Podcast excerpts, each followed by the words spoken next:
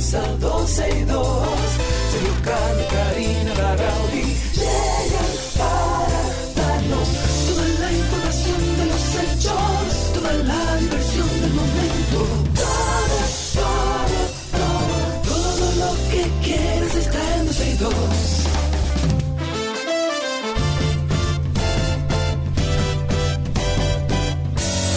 El reloj ya ha marcado las 12, ya comienza 12 y 2.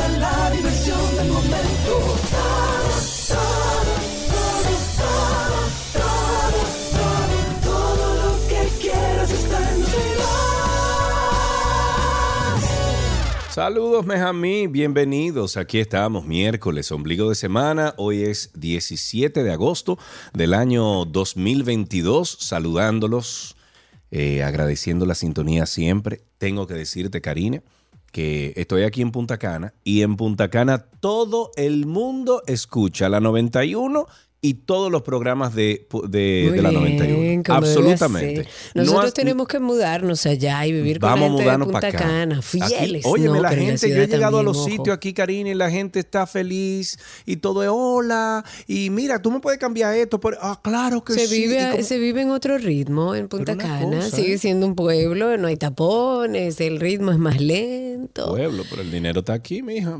Ay, claro, pero la vida sigue siendo de pueblo, sigue siendo más tranquila, aunque Claro. hablamos de un lugar bastante desarrollado a nivel de turismo y de mucha gente ya que vive allá. La realidad es que sigue siendo un lugar donde se puede todavía vivir con Sí, cierta sí, tranquilidad. sí. Yo creo que sí. ¿Cómo está todo, programa- amiga? Tengo varios días que no te veo. Sí, me abandonaste. Yo bien, todo tranquilo, con un sueño y una falta de café, pero mira quién está aquí. Sí, Marco. ya Marco te trajo tu café. Perfecto, eso es lo importante.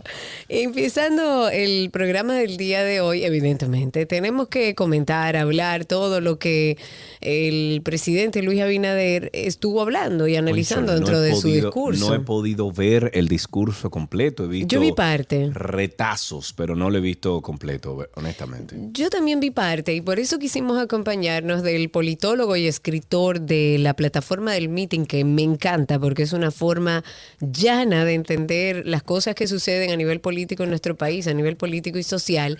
Y quisimos hablar con Samuel Bonilla, politólogo, escritor, que para que nos ayude a hacer un análisis de este discurso que dio nuestro presidente Luis Abinader. Samuel, bienvenido, gracias por estar con nosotros. Hola Karina, hola Sergio Carlos, un gusto. Qué bueno. Mucha te- envidia por Punta Cana y por el café. bueno, te, te- te El café guardamos un lugar fácil, aquí en Punta. Cana y el café sí creo que es más fácil. Sí. Eh, pero Samuel, vamos, vamos a hablar precisamente de, de- para lo que te invitamos aquí sobre Luis Abinader y su discurso. Em, ¿Por dónde podríamos empezar a desglosar, eh, a poner de una forma llana para que la gente entienda qué fue lo que dijo el presidente? Mira, eh, en general yo, yo no creo que el discurso estaba a la altura del momento. Te confieso que no me parece que fue un discurso esperanzador. Bueno, déjame comenzar, perdón, un paso atrás. Yo quiero decir que yo soy militante de Opción Democrático, de Opción. Democrática, que es un partido político de oposición, que está ahora esperando una decisión de la Junta para obtener su, su reconocimiento, su, su personalidad jurídica. Sí. y, y es un partido que está entusiasmado por participar en las elecciones del 24, por realmente llevarle al, al pueblo dominicano propuestas para poder avanzar en, en cuestiones fundamentales, básicas, una agenda de derechos, educación, salud, transporte, las cosas que, que nos preocupan a todos. Sí. Claro, Pero yo servicios quiero, eh, básicos. volver a- Pero sin sesgos. Exacto. Samuel va a hablar sin sesgo y desde la realidad de cualquier ciudadano que ha hecho su, su exposición en torno a la situación del país. Absolutamente. Mira, tú decías precisamente que te gustaba el meeting porque el meeting logra comunicar de una manera llana. Me Yo creo que ese encanta. es parte del problema. Yo quiero comenzar por la forma del discurso. Yo creo que el estilo del presidente es, es un poco frío. Eh, entonces, él nos abrumó con muchos indicadores y listados sin realmente hablarle a las mayorías que hoy sufren eh, altos niveles de inflación. Pero, pero perdón, Samuel, perdón que te interrumpa. no y, y un discurso de ese, en ese matiz no es precisamente lo que hizo el presidente, o sea, pasar cuenta, hablar de lo que se ha Lo que hecho. pasa es que no es una rendición de cuentas. Yo creo que eso es lo primero que tenemos que aclarar. De hecho, él no tenía por qué hablar a- eh, en este momento, ¿verdad, Samuel? Efectivamente, yo creo que es un discurso, pero es a la vez una conversación y la gente quiere participar de la conversación. Él habló de muchos sectores de la economía, pero yo no, no entiendo qué los problematizó. Él nos, no nos explicó cuáles eran los problemas y cómo él entiende que esos problemas deben solucionar, solucionarse. O sea, es difícil generar esperanzas cuando el mensaje no se entiende o, o se nota distante. ¿A qué se traducen las cifras? ¿A quién le habla? Si él está hablando a grupos particulares, entonces de repente sí, fue un buen discurso, pero a mí eso me preocuparía. Entonces yo no creo que fue una, una comunicación efectiva. Eso es en cuanto a la forma del discurso. Eh, en cuanto a la, al fondo, eh, uno evalúa a, a, los gobiernos, a los, los discursos de los mandatarios en base a expectativas el gobierno dice ser el gobierno del cambio, pero yo no creo que el discurso empata con, con esa promesa. Lo primero es que se nota un, un, presidente anclado en el pasado. O sea, ya van varios discursos donde se reitera el hecho de que el gobierno asumió el poder en momentos de crisis. Y eso no es que no sea cierto, pero, pero yo creo no que se ya el puede país obviar, Samuel, tampoco. No, yo, yo, creo que el país está saliendo de la pandemia eh, y, lo que queremos es hablar del presente y del futuro. O sea, la política es una cuestión de responsabilidad y cuando tú aspiras a asumir el poder y de hecho lo asumes, eh, ya no importa qué haya pasado antes, tu trabajo es buscarle solución a los problemas y yo creo que parte del, de la cuestión de la política dominicana, de la razón por la que desencanta tanto, es porque vive en el pasado. O sea, el presidente lo que tiene que hacer es presentar sus planes y sus propuestas. O sea, ese es el desafío para mí de cualquier gobierno hoy en la República Dominicana, presentarle al país un camino adelante. Entonces, él habló de muchos temas. Por ejemplo, eh, él habló de, de, educación, que es un tema que me importa a mí. Yo creo que sin educación no seremos un mejor país. Pero él estaba alardeando sobre un sector en crisis. Y la mejor manera de demostrarlo es que él acaba de cambiar al ministro, cosa que generalmente sucede cuando tú no estás No es que para nadie es un secreto la situación de crisis que vivió y sigue viviendo la educación en nuestro país. Y el nuevo ministro en uno de sus tweets reconocía el fracaso de la gestión de Fulcar. Entonces, hablar de, de las bondades de educación en este momento me parece eh, de, de, de, muy poco nivel, o sea, me, me, me parece eh, hasta, hasta penoso. O sea, fruto de la pandemia, precisamente, este país sufrió altos niveles de deserción escolar y, y, eso no es un problema que nos cuesta hoy mañana, sino que nos va a costar eh, generaciones. Sí. Él hablaba quizás como una manera de apelar a un público más amplio de cómo el, el, el costo de un parqueo equivalía a, a, tres, a la construcción de tres extensiones de la UAS. Pero en vez de hacer esos chistes que me parecen de mal gusto y que de nuevo buscan comparar con el PLD, ¿por qué no hablar de la calidad de la UAS, de la calidad que requiere la UAS? O sea, este país está necesitado de educación superior pública de calidad y la UAS ahora mismo no está dando la talla y ahí se encuentra más de la mitad del sistema universitario. Es en un momento incluso en el que en medio del Congreso se está proponiendo un proyecto que busca crear un fondo para promover los créditos educativos. Sí. Y los créditos sí. educativos son muy peligrosos porque lo que hacen es anclar a la gente en deudas. Y la educación dominicana no es una hoy que agrega valor, ni que te genere un retorno. Entonces, no. de alguna manera, cuando tú dices eso, tú lo que estás es evadiendo tu, tu responsabilidad como Estado. Por okay. otro lado, yo creo que ya basta de compararnos con el PLD. O sea, yo creo que es una vara baja y mientras esa siga siendo la métrica de comparación, difícilmente saldremos adelante. Bueno, pero también, Samuel, fueron 16 años aguantando las cosas del PLD, que tuvieron muchas cosas buenas, pero también sabemos de las malas.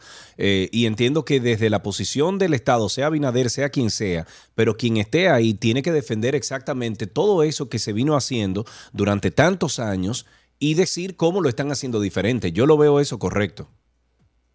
Mira, hay una frase que a mí me gusta mucho, que es gobernar es educar.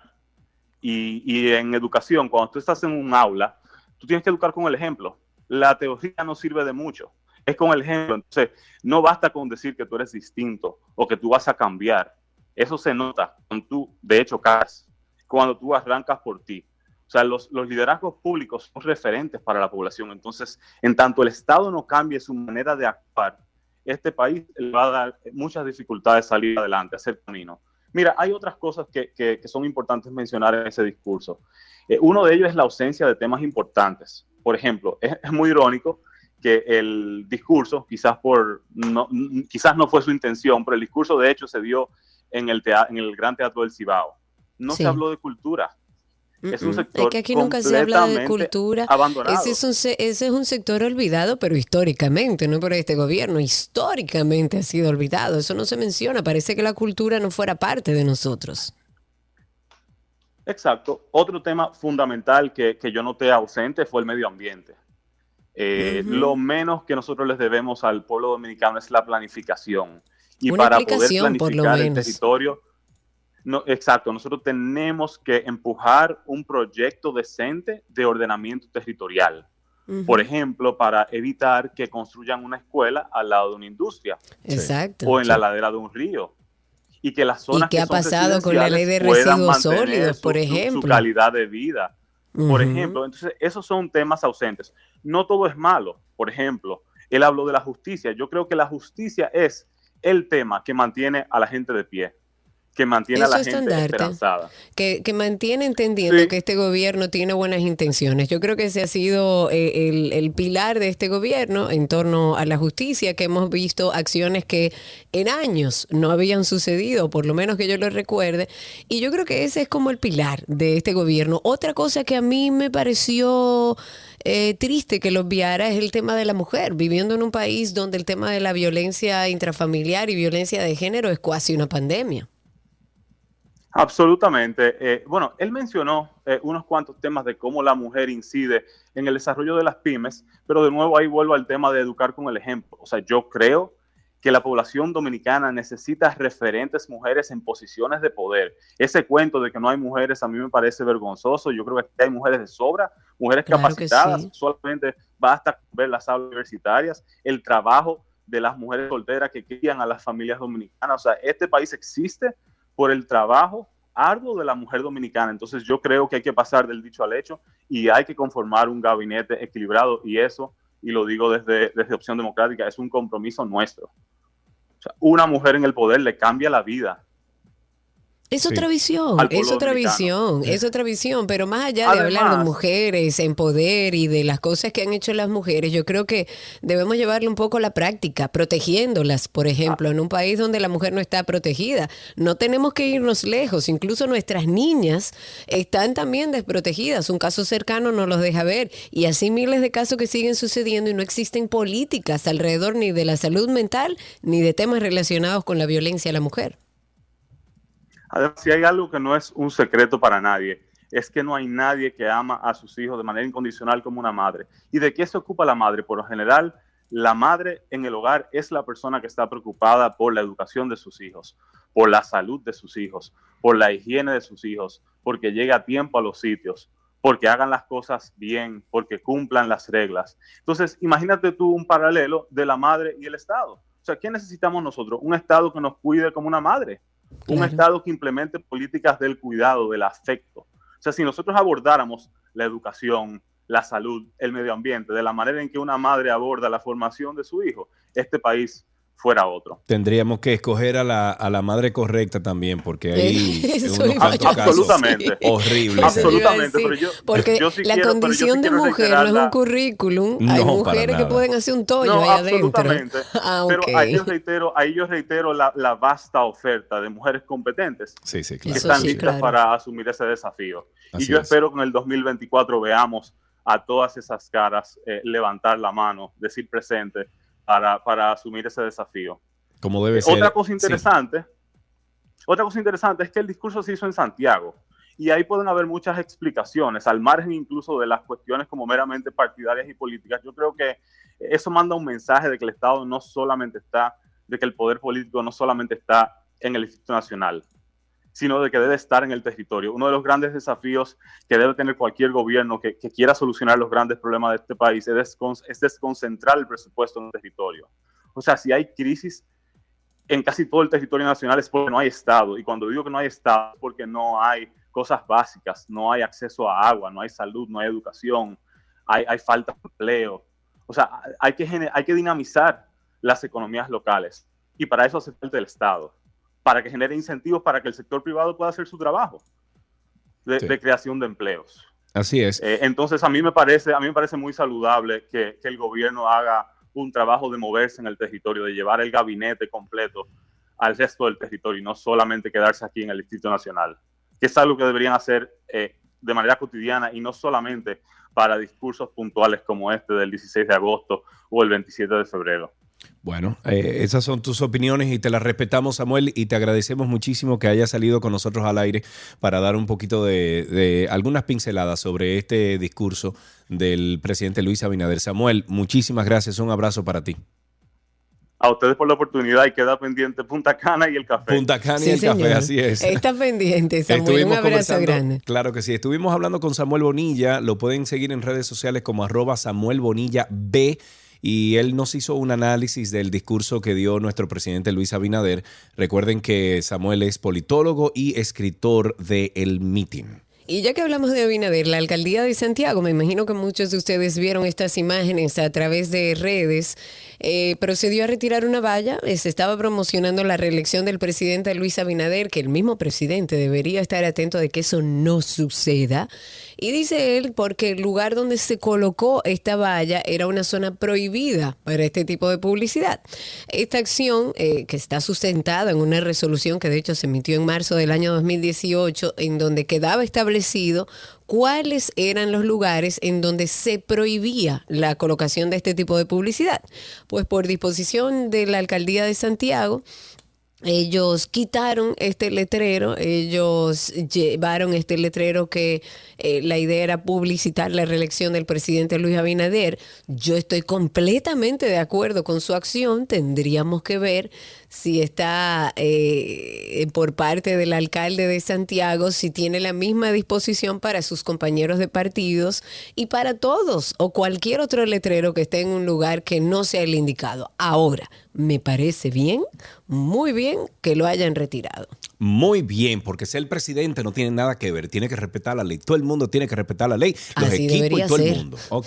Volvemos a saber del caso Andrés Castillo por vía del informe de Alicia Ortega. Según algunos documentos que expone Alicia, eh, y estoy citando, la fiscal que atendió el caso no se apegó al rigor del protocolo que agotamos para estos delitos tan graves y preocupantes, no, no debió dejar a la discreción de la denunciante la entrega de la evidencia que era fundamental. La pena de reclusión se impondrá al que con engaño, violencia o intimación robare, sustrajere o arrebatare uno o más menores, haciéndoles abandonar la vivienda o domicilio que aquellos bajo cuya autoridad o dirección se hallaban. Se supone que a Andrés le caben 10 años de prisión por tentativa de secuestro y acoso.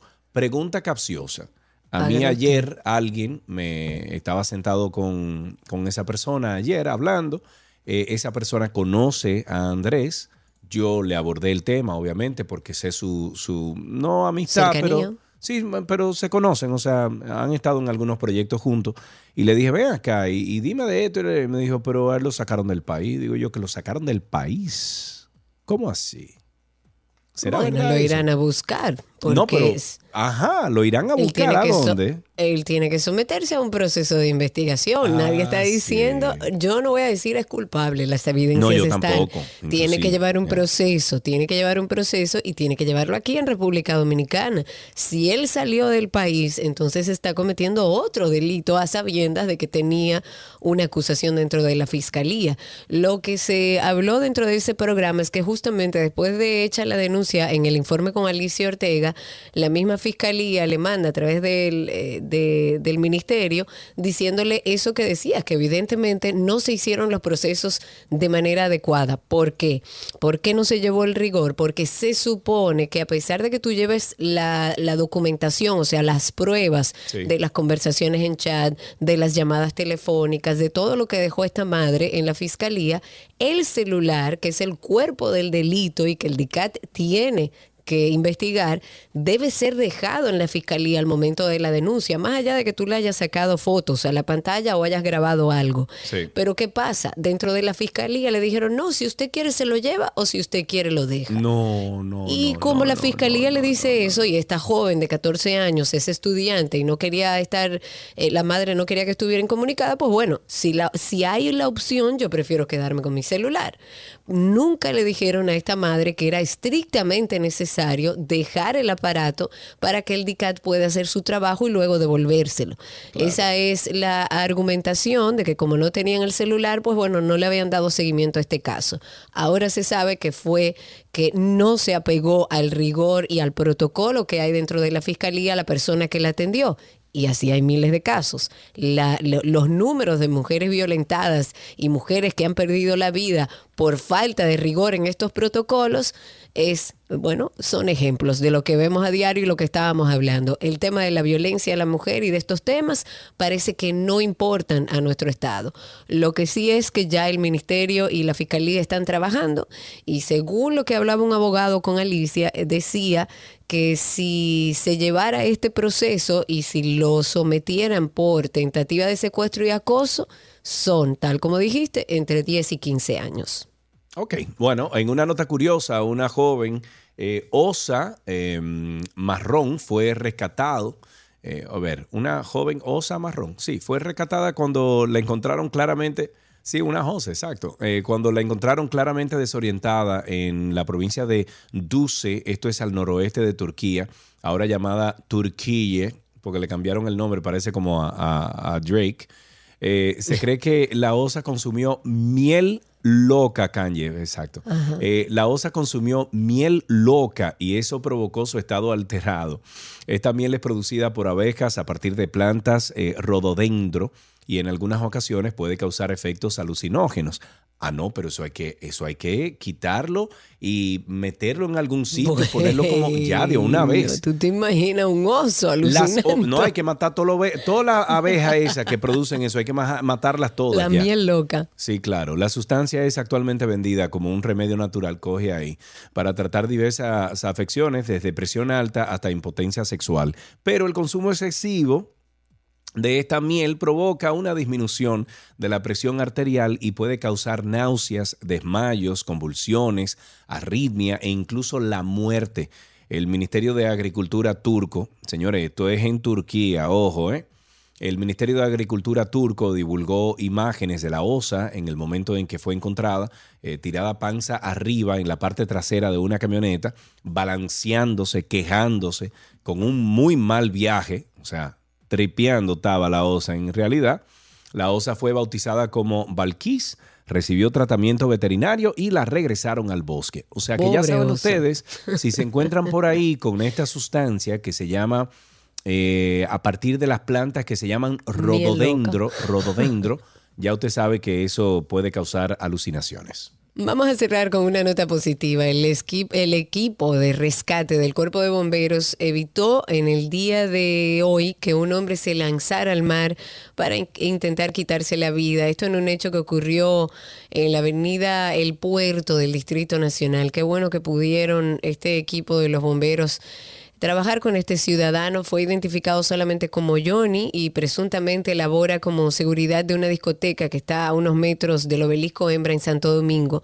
Hasta el momento se desconoce qué motivó a este hombre a intentar terminar con su vida. Es evidente que afronta una situación de salud mental, debe estar atravesando un proceso de depresión.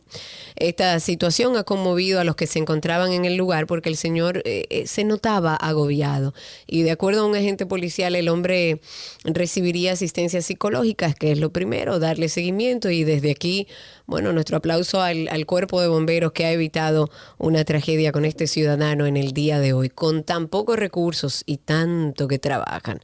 Antes de finalizar, hablemos un poco de Karina y Sergio After Dark. El último episodio que tenemos habla sobre la orientación sexual y la identidad de género. After Dark. Desde siempre la sexualidad, la orientación sexual y la identidad de género han sido unos temas de los que aún, y es lamentable, no se habla abiertamente. Y es por esto que en este episodio de Karina y Sergio After Dark queremos hablar sobre cómo funciona la orientación sexual. La orientación sexual es la preferencia que tiene una persona por la atracción que sienta romántica, sexual, carnal hacia otra persona. Quisimos hablar de la forma más natural posible sobre este tema para de alguna forma llegar a un punto medio donde podamos por lo menos abrir una conversación saludable. Siempre he leído que no hay una preferencia sexual, sino estás atraído sentimentalmente por alguien de tu mismo sexo y que quieres llegar a establecer una relación. Porque una cosa es, vamos a decir que la atracción carnal y otra es la espiritual. Lo que sentimos lo sentimos más que todo por nuestra historia. ¿Cuáles son los elementos que nosotros hemos integrado para que me guste una persona, más no necesariamente para que me guste un género en específico? Karina y Sergio, After Dark. Nos pueden conseguir en cualquier plataforma de podcast. Solamente tienen que poner ahí Karina Larrauri o Sergio Carlo. De inmediato ustedes se van a dar cuenta que salen dos eh, opciones principales. Está Karina y Sergio After Dark y está también arroba 12 y 2. Ahí nos pueden encontrar en Karina Larrauri o Sergio Carlo en cualquier plataforma de podcast. Y si usted está un poquito perdido en cómo llegar hasta el podcast, vaya a Google, google.com y usted pone ahí Karina Larrauri Podcast. Sergio Carlo Podcast. Y ahí le saldrá también arroba 12 y 2 y también eh, el Karina y Sergio After Dark. Así empezamos este programa de hoy, miércoles 17 de agosto del año 2022. Ya regresamos. Las eh, noticias deportivas les llegan a ustedes gracias a Vita Salud, la tienda de las vitaminas y la nutrición deportiva, y gracias a Gatorade, la fórmula original.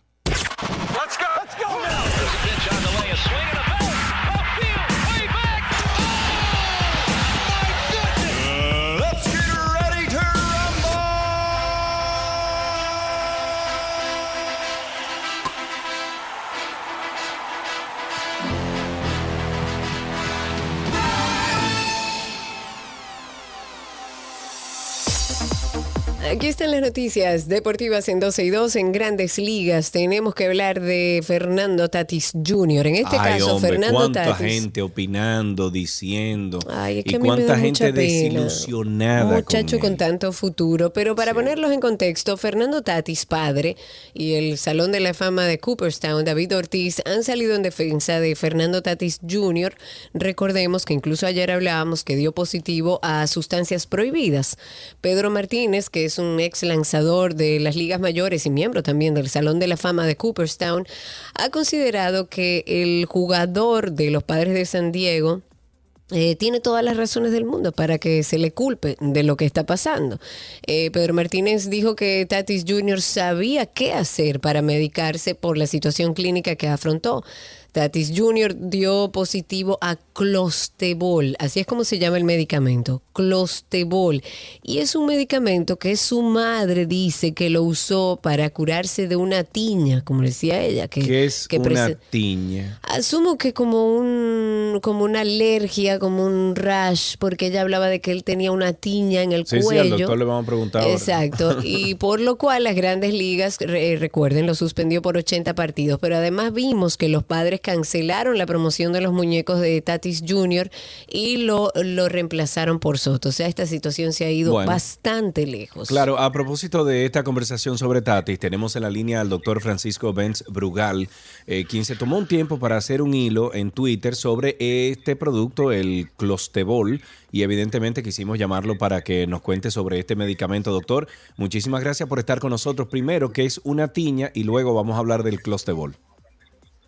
Bueno, perfecto. Una tiña es una lesión en la piel generalmente producida por un hongo. Y es un hongo, es una infección, que hay infecciones por bacterias, por virus y hongos. Y obviamente en este caso es una infección en la piel que es causada por un hongo y causa una lesión. Ok. Eh. Y obviamente eh, las tiñas no se tratan con clostebol, se tratan con antifúngicos de- que, que tienen otros nombres, que toconazol, ¿qué es el, el- eh, este medicamento? Exacto. eh, ¿mm? Sí, ¿Qué eh, es la, este la pregunta es, El si no se trata con esto, eh, se trata con Clostebol. ¿Qué es Clostebol? El clostebol se puede- es un eh, esteroide eh, anabolizante que en, algunas, en algunos casos de lesiones en la piel, eh, que son por bacterias generalmente, eh, pues se puede utilizar para mejorar la inflamación y los síntomas secundarios, pero cuando está generalmente combinado, hay un uso combinado, eh, que es el- la, la famosa crema que ellos presentan, que es el trofobol, que es eh, un- una combinación de neomicina y clostebol, y obviamente eso se utiliza para lesiones de la piel, pero no para lesiones tipo la tiña, sino es para más dermatitis. Ok. Ah, ok, Ok. ok. ¿Y, y el, y el clostebol se, se bebe, se unta? ¿Cómo es el asunto? Pues Es el, el clostebol, el clostebol se puede, eh, se puede, eh, tiene presentaciones en eh, tabletas, tiene present- que se consiguen aquí en el país, tiene presentaciones eh, inyectadas también, que se utilizan generalmente para veterinaria. Eh, tienen también presentaciones en, en spray, en ungüento, pero realmente, eh, por- para que tú tengas una idea, si yo me voy a poner una pomada eh, de, de clostebol, eh, y eso tiene 10, 10 miligramos de esa, de esa pomada. Yo tendría que ponerme medio fraco de pomada en una sola unta para, para y lo estoy diciendo en, O sea que, lenguaje espérese, doctor, para doctor, que, para que a donde estamos llegando que esto es un cuento chino. Eh, pues mira, yo, yo no creo que, que- yo no creo que, y yo tengo que creer en, en- en Fernando Tati hasta que él me demuestre lo contrario, y en su, pa- eh, y, o sea, en- y en su hijo. Sí. Y realmente, bueno, pero el cuento está mal hecho, porque obviamente, eh, eh, entonces aquí el problema es que yo siempre le digo a los peloteros, y de verdad cuando veo a los peloteros en mi oficina, yo le digo, mira, así como cuando te firmen en grandes ligas, tú mejoras el whisky, tú mejoras el carro, tú me, mejoras la casa, Sí. mejora, pues definitivamente también tiene que mejorar eh, el médico, la junta, Claro, o sea, ¿y por- textualmente trata, claro.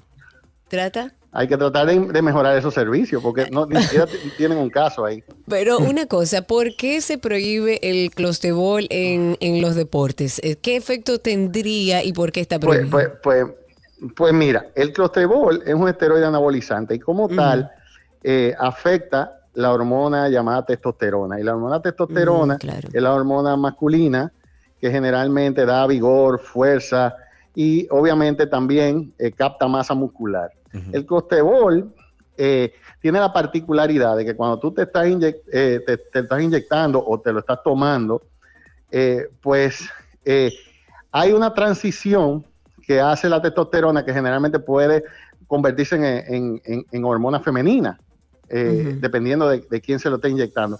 El clostebol tiene esa, esa particularidad que no permite que la testosterona que tú te estás inyectando se convierta en, en- en hormona femenina. Entonces te eh, acumula mejor la hormona porque es una hormona realmente sintética, es diferente, está ma- manejada en el laboratorio.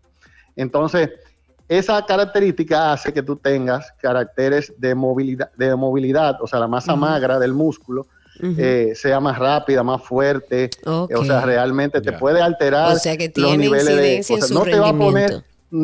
Exactamente, entonces no te va a poner como esos buloyas que veíamos jugando, como Barry Bond, como Claro, Canseco, claro. como cosas, te va a poner, te va a poner, te va a poner un poquito, eh, te va a poner cortado. Fibra, fibra, doctor, se poner- dice poner- eso, fibra. Exacto, más ágil, como un bailarín de ballet de los rusos. Exacto, exactamente. De Dios. No, no, no, es una buena, es una buena ver, imagen mental. Exacto.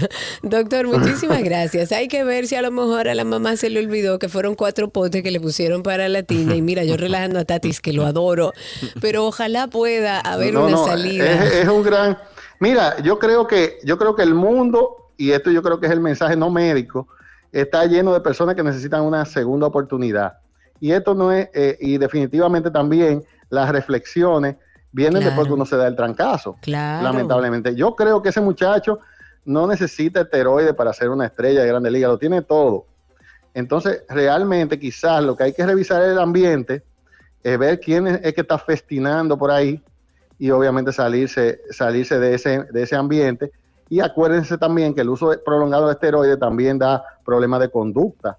Eh, Claro, eh, o sea que realmente hay, hay veces que las decisiones que toma uno mismo Sí. bajo el efecto de, de- del esteroide prolongado no son las mejores. Sí. Claro. Exactamente. Es una Claro. locura. Gracias, Do- doctor. Muchísimas Bueno. gracias. Saludos, un abrazo a todos. Ahí estuvimos conversando con el doctor Francisco Benz Brugal. Si ustedes quieren seguir esta conversación con el doctor, lo pueden hacer a través de arroba Benz Brugal MD en redes sociales. Nos vamos con la temporada invernal. Karina, los Tigres del Licey anunciaron para el lunes 26 de septiembre a las 9 de la mañana el inicio de los entrenamientos para la preparación de la temporada de béisbol invernal dominicano Tomás Troncoso Cuesta 2022-2023. Esto está pautado para arrancar el sábado 15 de octubre. El gerente general Audo Vicente anunció además que una semana antes, el día 19, se realizará un mini camp al que están convocados los lanzadores, receptores y los jugadores que este año no hayan tenido mucha actividad o que no han visto acción en ninguna liga. En otra noticia, en este caso tenemos de baloncesto, la selección de República Dominicana ganó la tercera etapa de la Liga de Naciones FIBA 3x3, esto al derrotar en una emocionante final a los Estados Unidos con un marcador de 19-17. Luis Malferreiras tuvo otra gran jornada para Dominicana con 13 puntos para cargar con la ofensiva local contra una escuadra de Estados Unidos que, bueno, buscaba ganar su segunda etapa consecutiva. Los americanos derrotaron al equipo criollo en la final ce- celebrada el domingo en la segunda fecha de competencias. En tenis, el dominicano Nick Hart, que, bueno, dominicano, Nick Hart, con ese apellido, Sí, así, no ajá. espere, no, no.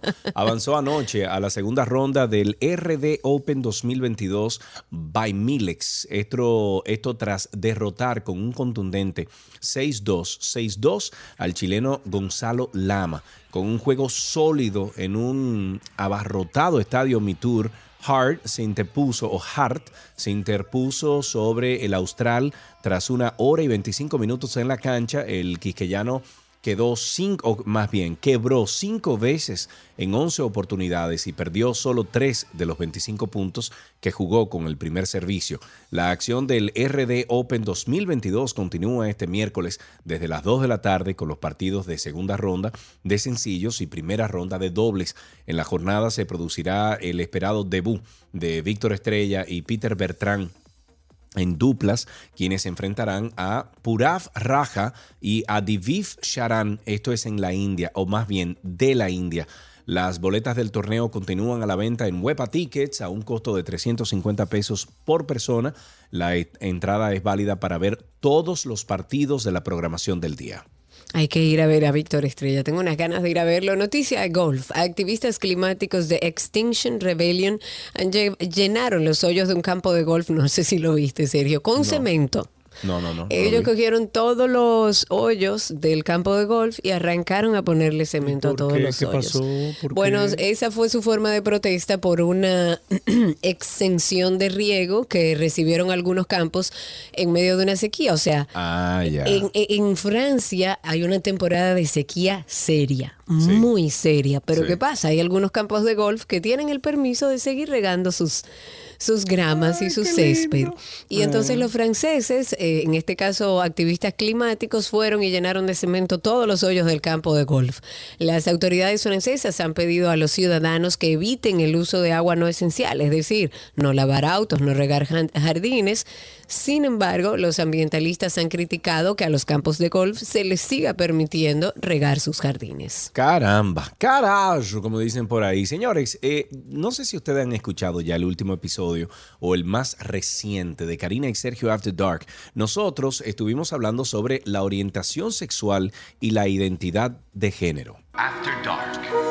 Desde siempre la sexualidad, la orientación sexual y la identidad de género han sido unos temas de los que aún, y es lamentable, no se habla abiertamente. Y es por esto que en este episodio de Karina y Sergio After Dark queremos hablar sobre cómo funciona la orientación sexual. La orientación sexual es la preferencia que tiene una persona por la atracción que sienta romántica, sexual, carnal hacia otra persona. Quisimos hablar de la forma más natural posible sobre este tema para de alguna forma llegar a un punto medio donde podamos por lo menos abrir una conversación saludable. Siempre he leído que no hay una preferencia sexual, sino estás atraído sentimentalmente por alguien de tu mismo sexo y que quieres llegar a establecer una relación. Porque una cosa es, vamos a decir que la atracción carnal y otra es la espiritual. Lo que sentimos lo sentimos más que todo por nuestra historia. ¿Cuáles son los elementos que nosotros hemos integrado para que me guste una persona, más no necesariamente para que me guste un género en específico?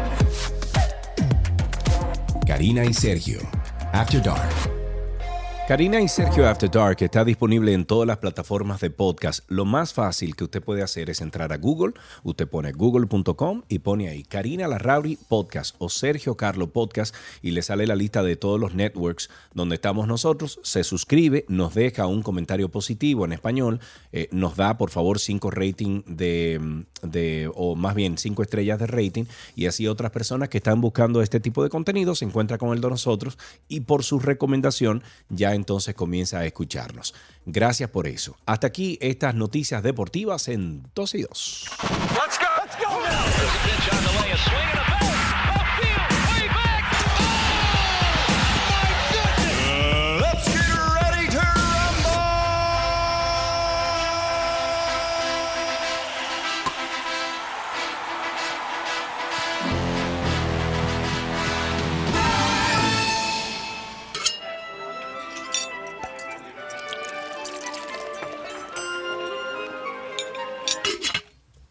la me oui, je mange. Comida de Gabriela Pasquez y Bonisi. Me oui. Hola, Gaby. Yay, ¿Cómo estás? ¿Cómo estás? ¿Cómo bene, tutto bene por aquí. Estamos con Gaby. Una semana riquísima para aquellos que les gusta el pan, los panecillos. Gaby ya hizo uno que me pareció muy interesante. Lo voy a probar en casa.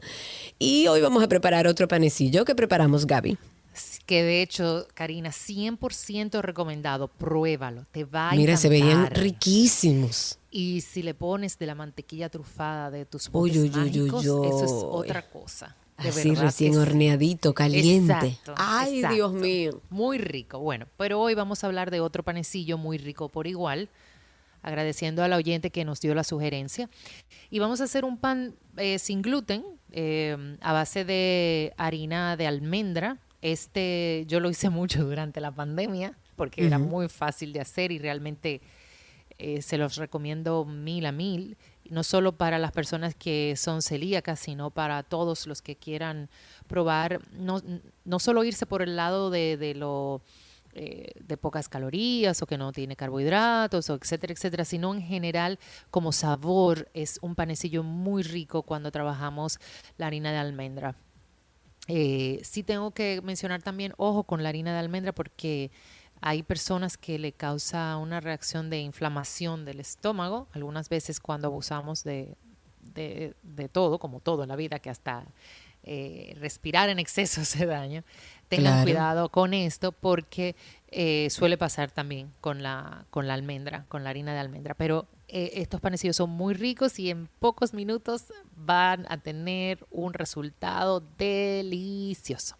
Vamos a necesitar dos tazas de mozzarella que vamos a rallar. Eh, rayenla por el lado grueso. Eh, va a ser más fácil inclusive cuando se derrita rayarla. Eh, va a ser más fácil rayarla por este lado, pero cuando se derrita va a ser mucho mejor también. Ok. Cuatro onzas de queso crema, de un cream cheese. Si tomamos en cuenta una barra de esas barras comerciales, la mitad.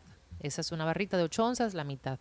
Y si es de tarro, pues también creo que los tarros vienen de 16 onzas, así que traten de hacer, dividirlo entre cuatro aproximadamente. Ok.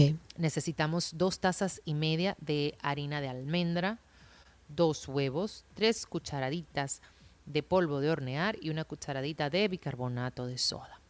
¿Qué vamos a hacer con esto? Bueno, vamos a tener el horno precalentado a una temperatura de 400, de, de 350 grados Fahrenheit y entonces vamos a colocar el queso mozzarella junto con el cream cheese en un recipiente y esto lo vamos a llevar a microondas por alrededor de un minuto. Lo que necesitamos es que se derrita. Viene la pregunta, ¿y si no tengo micro, qué hago? Esto se puede hacer también a baño de María. Eh, y creería que en una ocasión, voy a pecar de ignorante completamente porque no lo he hecho, pero creo, creo, creo que en una ocasión me dijeron que si lo ponen en air fryer, también. La, la idea es, señores, eh, derretir el queso. Como usted lo haga, es válido. Lo que queremos es que el queso se derrita, básicamente. Entonces, luego de esto, lo vamos a retirar del microondas o de lo que usted haya hecho, ¿ya? Y lo vamos a mezclar con la harina de almendra. Vamos a agregar los huevos uno a uno, luego incorporamos el polvo de hornear, el bicarbonato de soda y vamos a mezclar todo bien. Y vamos a lograr una masa eh, bastante manejable con las manos. Y esto lo vamos a dejar reposar 10 minutos, básicamente para que el polvo de hornear y el bicarbonato hagan su efecto y también se seque un poco la masa y sea mucho más fácil de trabajarla a nivel de, moldeados y de, no que usted vaya a moldearlo, sino de manejo de la masa en sí, de hacer los bollitos y para hacer la formita de, del pan. Entonces vamos a dividir la masa, la vamos a amasar con, las manos y vamos a formar los panecillos, tal cual en forma de, de panecillos. Usted haga una bolita, ¿ya? y ellos mismos van a tomar la forma. Esto lo vamos a colocar en una placa que vaya a hornos como la que utilizamos anteriormente para hacer los scones. La va a poner con un parchment paper, o sea, uno de estos eh, papeles para hornear. También puede engrasar su placa para hornos y entonces esto lo va a llevar por 20 minutos a la temperatura que ya habíamos dicho tener el horno precalentado. Okay. Luego entonces vamos a retirarlos del horno y lo vamos a dejar refrescar porque se pueden comer de una vez. Ay, sí, eh, calentito. Que son divinas. Y también una observación, si usted no tiene hornos, si podemos hacer la masa mucho más finita, tipo, eh, no te diría que tipo pampita, tan, tan finita, pero sí un poco más, más eh, menos elevada, por decirlo así, y lo podemos hacer a la sartén, o sea, en una sartén o a la plancha que quedan igualmente súper ricos, porque básicamente lo que tenemos aquí es harina con queso y lo que tenemos que cocinar es el huevo. Entonces, en una placa, en una placa que usted tenga encima de su estufa, que, que, trabaja muy bien, o en una sartén antiadherente, pues entonces usted pone su masa y lo cocina de ambos lados. Ahí va a depender mucho el el tiempo dependiendo el calor de su hornilla, pero sí les recomiendo trabajarlo a temperatura media. Usted inclusive se va a ir dando cuenta. Le diría que alrededor, sin que se queme, tiene que trabajarlo a, una, a una llama media baja, realmente. Le diría que alrededor de 3 a 4 minutos por lado, pero usted puede ir cambiando, porque la cosa es que no se le queme. Vaya volteando de 3 a 4 minutos y yo creo que... Eh, te diría que si a horno va por 20 minutos, aquí puede darte entre 12 minutos aproximadamente. O sea que, que mídalo usted y me deja saber, pero sí se puede hacer perfectamente en la plancha o en una sartén lo va a comer con algo rico, le pone ya sea una mantequilla, un pesto, una mermelada, lo que usted quiera de los potes mágicos o cualquier cosa que a usted le guste, más queso, más cream cheese, eh, mermelada, sea feliz. Depende del hambre. sea feliz, un aguacate, un, huevito arriba, puede hacer hasta los benedictinos en este pan, sea feliz, como dijo Karina. Disfrute lo que usted hace en, en general y voilà. Y voilà, mira, eh, llama a Alan y dile que se despierte ahí, Gaby. Ah, Alan. Alan, wake up, Alan. Ahí se levantó. Muy bien, esta receta está en nuestra página. Lástima que hoy no tenemos YouTube, no podemos ver la realidad de lo que pasa aquí, pero estamos en Spaces. Gaby, muchísimas gracias. Yo me conecté y digo, todo, esto, todo esto está en negro. No, no sé qué pasó. Muy bien, recuerden que nuestras recetas están en 12y2.com. Ahí en el link de las recetas tienen siempre las recetas de Gaby. Gaby las carga a través de su perfil de Instagram. Pueden pasar por ahí, gabriela.reginato. Y recuerden seguir las cuentas de Voilà RD y Voilà Café. Gracias, Gaby. Un beso enorme. Nos escuchamos mañana. Chao, chao. Así será. Un abrazo. Gabriela Reginato estuvo con nosotros en nuestra receta del día.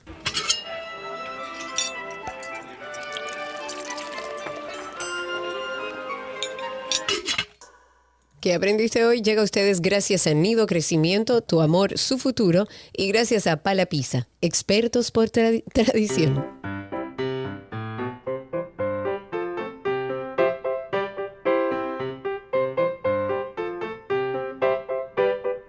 Suena como siempre la cancioncita que le dice a nuestros niños, a nuestros príncipes y princesas que estamos aquí recibiendo sus llamadas y que queremos hablar con ellos. En este caso tengo a María Ángel. María Ángel en la línea. Hola María Ángel, ¿cómo estás? Bien, Qué bueno María Ángel, cuánta energía. ¿Cuántos Me años tú tienes?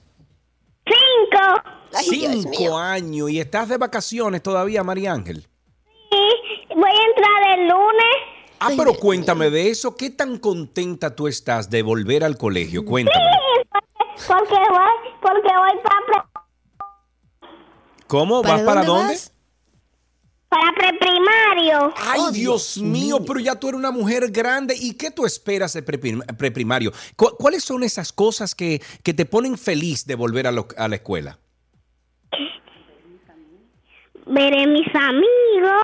Ajá. Voy a estar con señor Milqueya. Ay, Dios Ok, mío, me. ¿Y, y qué fue lo más emocionante de estas vacaciones? ¿Qué tú hiciste? eh, eh, bueno, hiciste en estas vacaciones. Fui al parque. Ayer, fue a- el lunes fui al parque. De, al parque, jugué con unos niños. Ayer fui a, a, a Wendy con mi papa, hamburguesa, helado. Ok, ¿y le echaste cachú a la hamburguesa? Fui a un ris, a un hotel, me bañé en la piscina, eh, me bañé en la playa, comimos piña colada. María Ángel, María Ángel, déjame hacerte una pregunta. ¿Tú tienes cinco años? Sí, Ah, ok. Pregúntale a tu mamá que la oiga ahí al lado tuyo. Pregúntale. Yo soy fácil, mami. Yo doy brega. Pregúntale. Pregúntale a tu mamá. Mm. Dorito. Con Dorito. María Ángel, si yo te digo que venga a vivir para mi casa, ¿qué tú dices? Que te vaya a vivir donde Karina. no sé no. todavía. No, sabe, lo va a no pensar. Lo va Ve a acá, pensar. María Ángel, ¿y tú te sabes algún chiste, un cuento, un- eh, una poesía, una canción que tú puedas compartir con nosotros? Yo me sé esta canción. Eres mi bebé, mi bebito fiu fiu. Caramelo de chocolate, empápame así con un piorrono de mi trina. Enróllame así con azúcar y polvo en dulce. Es que tú eres mi rey, qué lindo es tú. Eres mi bebé, mi bebito fiu fiu.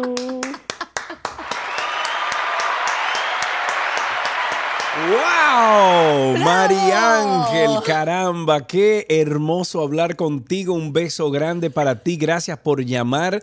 Tú Qué deberías de llamar a diario aquí. Me Nosotros- devolvió la energía Claro. que necesitaba. Ella tiene que llamar aquí a diario y a diario le vamos a poner un bumper o algo porque tiene que ser así. María Eh, Ángel, un sí. beso grande para ti. Gracias por llamar. Te tenemos regalitos de parte de nuestros patrocinadores y por supuesto hasta aquí qué aprendiste hoy.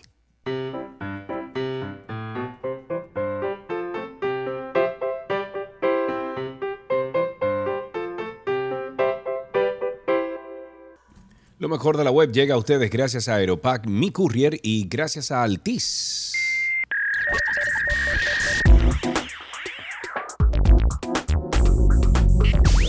Estamos en lo mejor de la web en este programa cuando es miércoles, agosto 17 del año 2022. Y es la 1 y Ok. 13 de la tarde. Ok. Déjame ayudarte. Ok, tenemos a nuestro querido Yanko Briseño. Él es entrenador certificado de neuroventas, experto en marketing web, neuromarketing, blogger, marca personal. Y él nos trae hoy los cinco pasos para empezar tu podcast. Que Sergio y yo tenemos en vista grabar un taller donde ustedes puedan pagar, descargarlo y aprender a hacer su podcast también. Le vamos Y a hacer por. Zoom ese entrenamiento. Es un masterclass. De- Exacto, bueno, pregrabado y que todo el mundo lo descargue ya. Sí, también, también, pero vamos a trabajar en eso y nos vamos a llevar entonces de esta guía De que Yanko, tiene nuestro. Yanko. Yanko, buenas tardes, ¿cómo estás? Buenas tardes, ¿cómo están? Estamos bien, amigo, cambiaste el micrófono, ese no es el mismo. Le hice unos ajustes. Ah, tú ves. ya, señor. yo no me iba a dejar la no, lleva, no, nunca en la vida. Yanko. ¿cómo entonces podemos empezar esto de cinco pasos para empezar tu podcast? Ok, bueno, lo primero es resaltarle a los oyentes que eh, cuáles son las ventajas hoy en día de empezar un podcast. ¿Ok? Porque tiene sus ventajas. Y ojo, tiene muchas mejores ventajas que quizás otras redes sociales. Y ya ustedes lo sabrán, ¿no?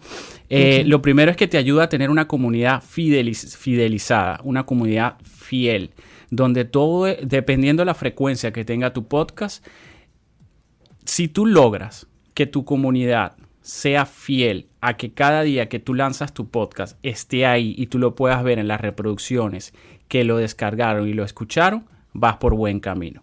Es decir, todos los viernes sale el podcast de ustedes. Si ustedes ven en los números que el viernes el 50% o más del promedio de sus escuchas ya escucharon el podcast, quiere decir que van por buen camino Ok, ok. te permite también tener un canal más de alcance, uno adicional. Pero eh, mucha gente dice, ay, ahora salió esta red social y necesito ahora estar ahí. O otra red social, qué dolor de cabeza. En el caso de los podcasts no funciona así porque es mucho más amigable, tanto para el que produce el podcast como para la persona que va a consumir el podcast.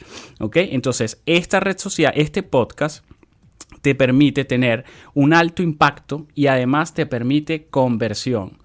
Para las personas que nos están escuchando, en el mundo del marketing, la palabra conversión significa es igual a dinerito. Dinero. Claro. puedes ganar dinero. Que más adelante vamos a ver cómo puedes ganar dinero, pero puedes ganar dinero fácilmente. Bien sea que tengas un patrocinador o varios patrocinadores del podcast, tal cual un programa de radio, bien sea que vendas tus propios servicios o bien sea que vendas productos de afiliación.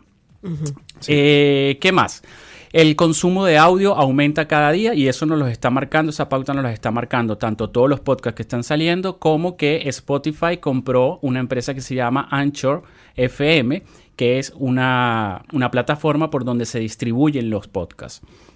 Eh, ¿Qué más? Te ayuda a posicionarte como un referente y experto. ¿Ok? Ya que tienes la posibilidad, o sea, la persona va a tener la posibilidad de escucharte en un mayor formato, a una mayor longitud, mayor cantidad de tiempo y además puedes compartir cosas que quizás en otras redes sociales no te permite la red social compartir o tú mismo no te permites por X o Y razón compartirlas en esa red social.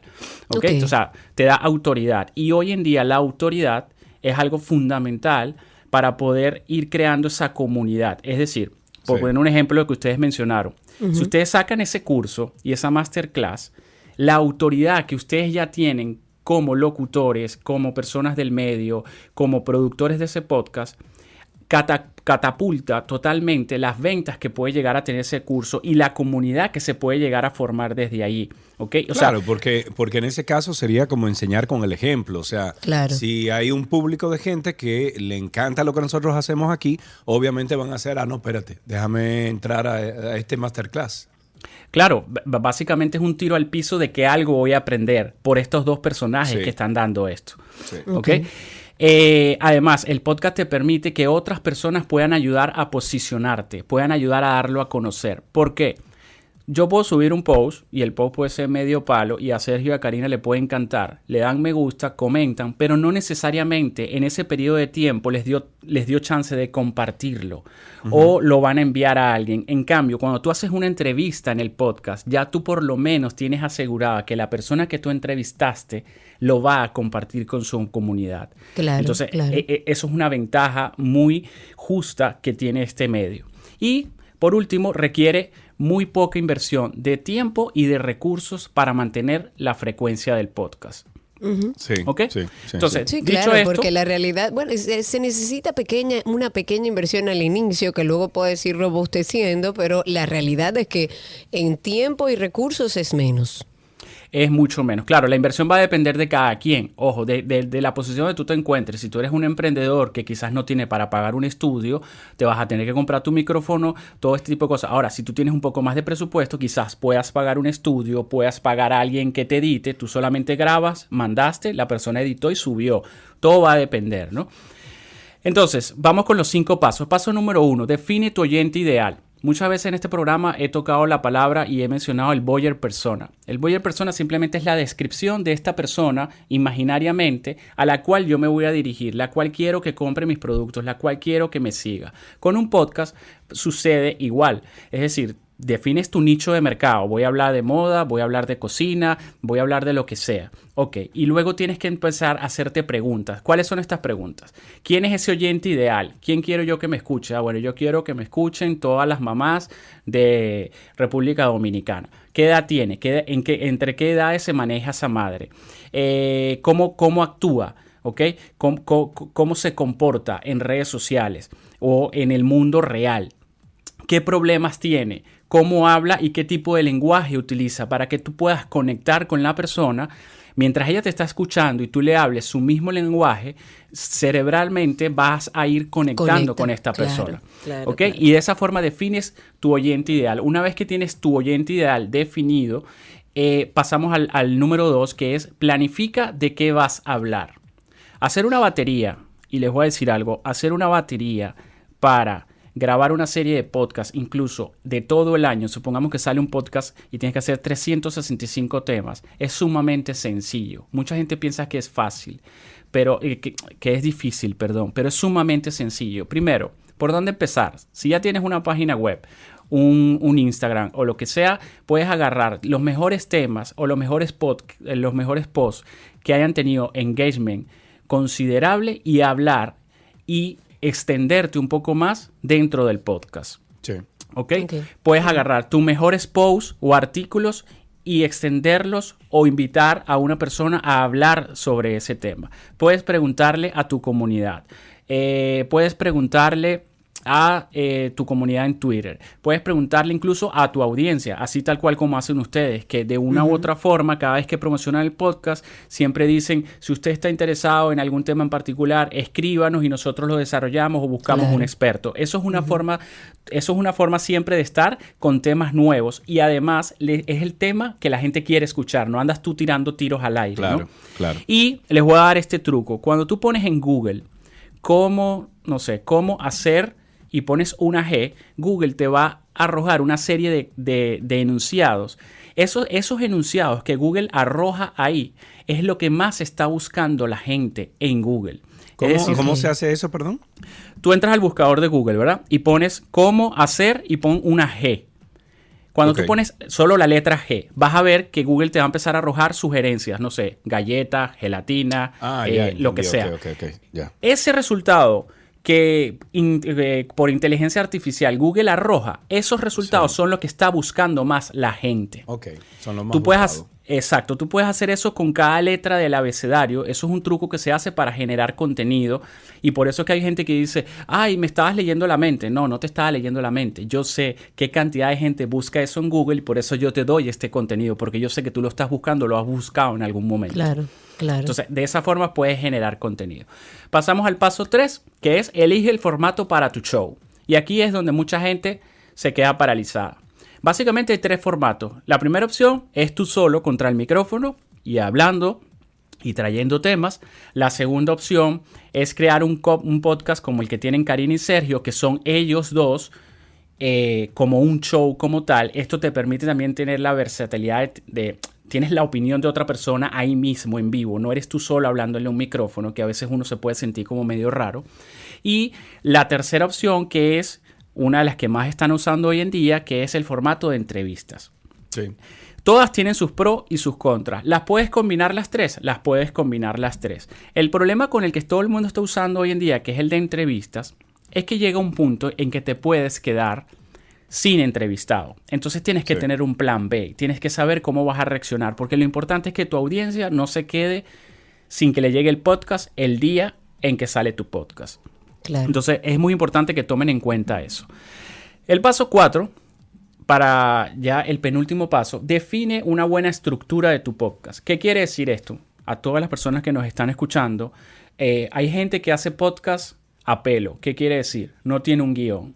Y hay gente que hace A podcast. nada. Que se es- sienta que vamos a hablar. Exactamente, vamos a hablar y ahí sale el tema. Y hay otras personas que tienen un guion que es mi recomendación en este cuarto paso. Crear una estructura, un intro, un desarrollo y un cierre final. ¿Qué vas a poner en el intro? Vas a promocionar tu marca personal, eh, que tenga un intro con una musiquita, que tenga un intro como el que escuchamos siempre de, eh, de Sergio y, y- y Karina. Puede ser, eso ellas ponen como intro el tema que va a salir el viernes y ponen parte de la conversación. Eso es una estructura para las personas que nos están oyendo. ¿ok? Entonces luego tiene un desarrollo, que es el desarrollo del tema, y el final. El final normalmente tiene un llamado a la acción, un llamado a la acción de que visiten tu página web. action. Sí. Exactamente, de que compren tal producto, de que visiten tal cosa o de que dejen sus comentarios y califiquen el podcast. Esa es básicamente la estructura. Yo te recomiendo que siempre tengas una estructura porque de esta forma, eh, primero vas tú más tranquilo al podcast y segundo, quizás te equivocas menos y hay menos que editar. Esto lo digo por, por sí, sí, experiencia claro. propia. Sí, sí, sí. Yo- Ah, yo arranqué- trabajo editando.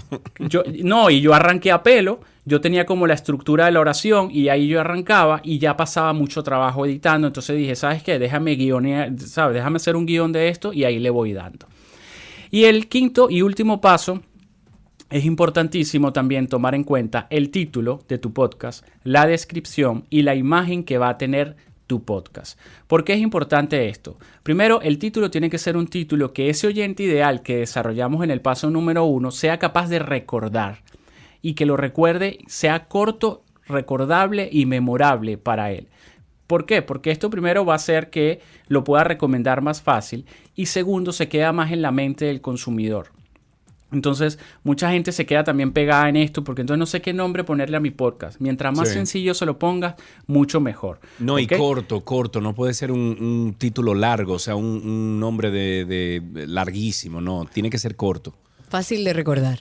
Exactamente. Y si tiene una palabra clave dentro del título, mucho mejor. ¿Qué es una palabra clave? ¿Recuerdan cuando dije que si buscamos en Google tal cosa, no sé, cómo hacer marketing por Instagram? Trata de que tu podcast tenga o marketing o Instagram dentro del título para que de esa forma logres un posicionamiento más orgánico dentro de los buscadores de podcast y dentro de los buscadores normales y corrientes como Google y demás. ¿Ok? Con respecto a la descripción, es importante describir en no más de un párrafo de cinco líneas contundentemente de qué va tu podcast. Que yo sea capaz de leer ese podcast. Ah, ese podcast es de salud mental, crecimiento personal, me va a ayudar a esto y a ser mejor persona y mejor humano. Ok, quiero escucharlo. Voy a entrar Sí. a ver qué capítulo me llama la atención, porque entonces aquí también entramos en los títulos de cada capítulo, de cada episodio. Los títulos de cada episodio también son muy importantes. Eh, cómo dejar de ser un procrastinador o cómo dejar de ser Claro. eh, obsesivo compulsivo. Sí. Es muy diferente a eh, episodio con el doctor fulano de tal sobre obsesivo compulsivo.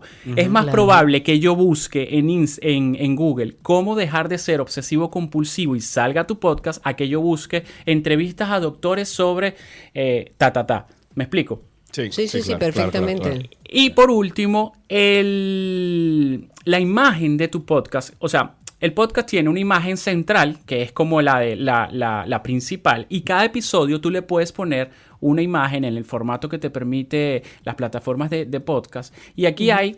Aquí hay opiniones encontradas. Hay gente que pone simplemente su imagen y solo le cambia el título del episodio, o hay gente que pone imágenes diferentes. Y esto es muy bueno, porque como somos muy visuales y todos los vemos en el celular y a la gente no le gusta leer mucho, o sea, no- lo primero que ve el ser humano cuando agarra el celular es un, lo, lo primero que le brinca es la imagen. Luego, si la imagen me llama la atención, yo voy y leo. Entonces leo, claro. Claro, entonces esta imagen es sumamente importante. Mi recomendación es que si tú puedes y tienes los medios, sabes diseñar o tienes los medios para pagar a un diseñador, que cada capítulo que tú vayas a hacer del podcast tenga una imagen diferente. Si es con entrevistados, pones la imagen de la persona entrevistada. Si vas a hablar, no sé, de la, de la disciplina, pones un tipo, no sé, corriendo con unos músculos X o Y. Pero busca siempre tener una imagen atractiva para atraer la mayor cantidad de oyentes. Y no olvides, obviamente, en la descripción también incluir palabras claves. Esto es eh, una guía básica para empezar a trabajar tu podcast. Si te está picando el gusanito del podcast, te recomiendo que entres, va a valer la pena, la vas a pasar magníficamente bien. Y para completar esta guía, pues ya más adelante, cuando nuestros amigos Sergio y Karina saquen su masterclass, pues los invito a todos a comprar su masterclass. ¿Ah? Más te Le gustó ese cierre, ¿no? Le gustó bien, ese cierre, bien, ¿no? bien, bien, bien. Más te vale, más te vale. Sí, estamos de verdad trabajando en eso. Mucha gente que a lo mejor tiene la curiosidad de, de expresarse, de utilizar el podcast como medio de expresión y no sabe por dónde que va a arrancar. Vamos a ver si lo hacemos y así compartimos con nuestra audiencia. Querido Yanko, muchas gracias. A ustedes, que la pasen bien. Un ¿Cuántos abrazo, minutos amigo. pasaron, Cindy? Se pasó un rato. sí. Me, me pasé. Y eso Muy bien, que hasta dio con aquí, ritmo. hasta aquí lo mejor de la web en 12 y 2.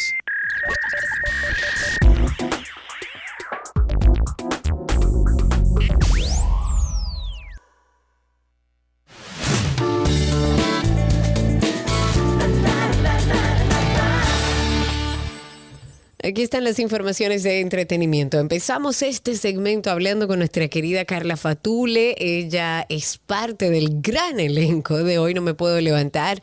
Es un viaje al tiempo que vamos, vamos a hacer a ritmo de las canciones de Mecano. Va a ser un musical inolvidable que ustedes no pueden perder. Así que bueno, Carla nos dará algunos detalles. Hola amiga, ¿cómo estás?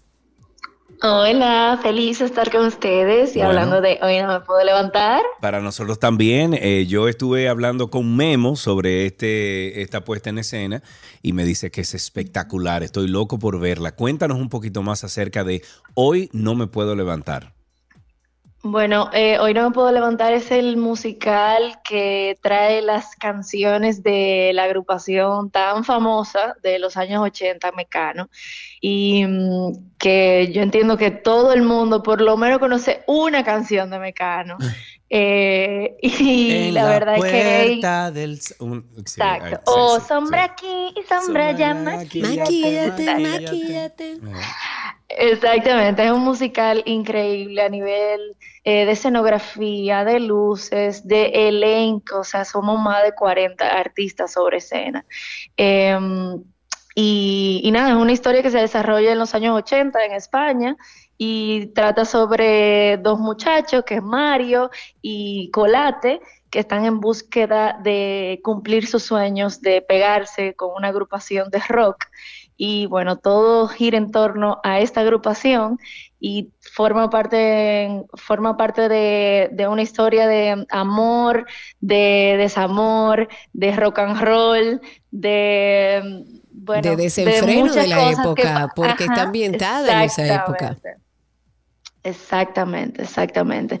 Entonces, eh, la verdad es sumamente divertida, sumamente entretenida. La gente se va, va a disfrutar de principio a fin y se va a impresionar bastante. Con, a nivel escenográfico es una cosa impresionante, la verdad que sí, No, para a mí me nosotros ha dijeron sido que un hay reto. tarimas giratorias, que hay yo no sé qué cuántas Sí, cosas. sí, sí, sí. Me encanta No, ahí lo sal- sa- a- a- hay unos cuantos personajes que van a estar literalmente volando entre el público, o sea, va a ser una locura, de verdad. Y ensayarlo, ya nosotros estamos literalmente eh, montados, o sea, ya está listo el montaje y ya tenemos tres semanas pasándolo diariamente. O sea que yo sé que ya cuando estemos sobre escena vamos a experimentar eh, cosas increíbles y el público se va a dar cuenta de eso, de principio a fin. Qué bueno. ¿Quiénes actúan contigo, Carla? Mencióname algunos, porque son muchos. Algunos se te va a olvidar, pero eh, que recuerdes así rápido en escena quiénes están José. Guillermo Cortines, Memo, eh, Acariendo, Javier Grullón, mi esposo, él y yo hacemos de una pareja. Oh, mira qué bien. Caramba, qué raro. Sí, sí, sí, ajá, ajá. Eh, es la segunda vez que nos toca hacer esto. La primera vez fue cuando nos enamoramos y terminamos Exacto. casándonos y esta es la segunda vez, gracias. Bueno, ¿quién más está ahí? Eh, también está Juan Luis Espinal, está también JJ Sánchez y Ceni Leiva, Irving Alberti, Pamela Sue, entre un sinnúmero de artistas dominicanos increíbles. Eh, los primeros bailarines de este país están ahí también. O sea, yo sé que la gente va a quedar en shock porque la, el elenco en sí, todo, todo el, el grupo de artistas es uno a. Yo cada vez que estoy en ensayo digo, Dios mío, la verdad que yo soy dichosa y privilegiada de estar rodeada de, de, de estas, de estas personas. Ya, pero esto, eh, ¿tú entiendes, Carla, que esto es para toda la familia o eh, debería de ser a partir de una edad en específico? Yo entiendo que es a partir de una edad porque se tocan temas eh, relacionados a, a las drogas, eh, visualmente también es un poco impactante porque se trata, tratan sobre muertes, o sea Sí. que eh, lo ideal es que entiendo yo que debería de ser PG-13, ¿sabes? Ok. A Sí, mayores de partir de 13 años. 13, 14 años en con adelante, acompañamiento. Sí, claro. sí, sí. Qué sí, bueno. sí, sí, con acompañamiento de un adulto, porque al final la- el teatro es cultura y, Sí, sí, Sí, sí. señor. y educación para, para todos. Así es, esto se pone a- en escena en el Teatro Nacional a partir del 7 de septiembre hasta el 18 de septiembre. ¿Y las boletas dónde las podemos comprar? Las boletas están a la venta en Wepa Tickets, en todos los lugares de Wepa Tickets, ahí la pueden encontrar. O sea, la pueden comprar en línea también, para que sea más fácil. Muy bien, Carla, un beso grande. Qué bueno que estarás en el escenario pronto. Ay, sí, feliz y espero verlos por allá, que vayan a disfrutar de principio a Claro. fin de Hoy no me puedo levantar, el musical. Muy bien, ahí estaremos. Carla Fatul estuvo con nosotros, estuvimos hablando sobre Hoy no me puedo levantar. En otra información de entretenimiento, a unos meses del estreno de la película The Flash y en medio de acusaciones que van desde robo, agresión hasta acoso, manipulación de menores, Ezra Miller al fin apareció. Este actor ha emitido una declaración que fue presentada a través de los medios de comunicación, eh, fue un representante de él y señala que actualmente está lidiando con serios problemas de salud mental. Y dice parte de este comunicado, dice, habiendo pasado recientemente por un momento de crisis intensa, ahora entiendo que estoy sufriendo de problemas de salud mental complejos y he comenzado un tratamiento continuo. Eso dijo Miller en su comunicado y dijo además que quiere disculparse con todas las personas a las que ha alarmado o molestado con su comportamiento. Dice que se compromete a hacer el trabajo necesario para volver a una etapa saludable, segura y productiva en su vida. En otra noticia, la icónica canción del compositor dominicano Rafael Solano, Por amor soy de ti. Y se-. Fue la canción elegida por la cantante hondureña Cecia Sáenz, quien se alzó como una ganadora del concurso de talentos mexicanos La Academia. Esto fue transmitido por TV Azteca. Cecia, conocida como la Leona de Honduras, puso en alto el nombre de su país porque se convirtió en la primera cantante de aquella nación en obtener la victoria en el concurso del canal Mexicana, güey. En la gran final, los jueces se desbordaron en elogios cuando entonó con su carisma, energía, emoción la clásica canción que supera los 50 años de haber sido lanzada y que ha sido interpretada a nivel internacional por astros de la música como Marco Antonio Muñiz, Vicky Carr, Rubén Juárez, Plácido Domingo, bueno, una caterva de gente, entre muchísimos otros de los que mencioné. Las declaraciones de apertura programadas para hoy le dan a los fiscales y abogados de R. Kelly la primera oportunidad de dirigirse directamente al jurado sobre los cargos contra este cantante de RB de atraer a menores para tener relaciones sexuales, producir pornografía infantil y arreglar su juicio del 2008 por pornografía. Tanto la fiscalía como el equipo legal de Kelly han dicho al juez a principios de esta semana que les gustaría una hora para informar al jurado sobre el tipo de evidencia que pueden esperar. Se prevé que la etapa probatoria del juicio federal dure alrededor de un mes. Las declaraciones de, ah, no, mentira. Yo lo que tengo que hacer es recomendarles a ustedes escuchar After Dark. Karina y Sergio After Dark. Desde siempre la sexualidad, la orientación sexual y la identidad de género han sido unos temas de los que aún, y es lamentable, no se habla abiertamente. Y es por esto que en este episodio de Karina y Sergio After Dark queremos hablar sobre cómo funciona la orientación sexual. La orientación sexual es la preferencia que tiene una persona por la atracción que sienta romántica, sexual, carnal hacia otra persona. Quisimos hablar de la forma más natural posible sobre este tema para de alguna forma llegar a un punto medio donde podamos por lo menos abrir una conversación saludable. Siempre he leído que no hay una preferencia sexual, sino estás atraído sentimentalmente por alguien de tu mismo sexo y que quieres llegar a establecer una relación. Porque una cosa es, vamos a decir que la atracción carnal y otra es la espiritual. Lo que sentimos lo sentimos más que todo por nuestra historia. ¿Cuáles son los elementos que nosotros hemos integrado para que me guste una persona, más no necesariamente para que me guste un género en específico? Karina y Sergio. After Dark. Karina y Sergio After Dark nos pueden conseguir en cualquiera de las plataformas de podcast. Nos buscan como Karina Larrauri o Sergio Carlo. O si no, usted entra ahí a Google y pone Karina Larrauri Podcast, Sergio Carlo Podcast y sale por igual.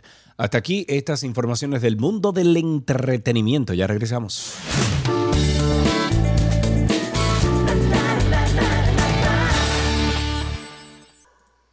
Nuestro segmento de tránsito y circo llega a ustedes gracias a Marion Autos, tu inversión segura en manos expertas.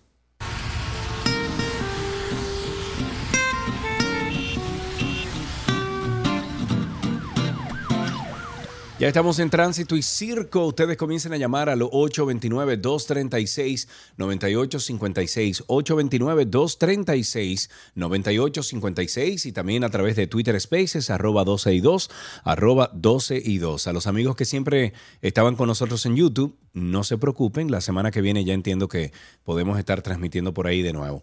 Entonces, 829-236-9856. Cuéntenos cómo está la calle, el tránsito y el circo. Mientras tanto, me voy con un tuit del día de Paola Esther.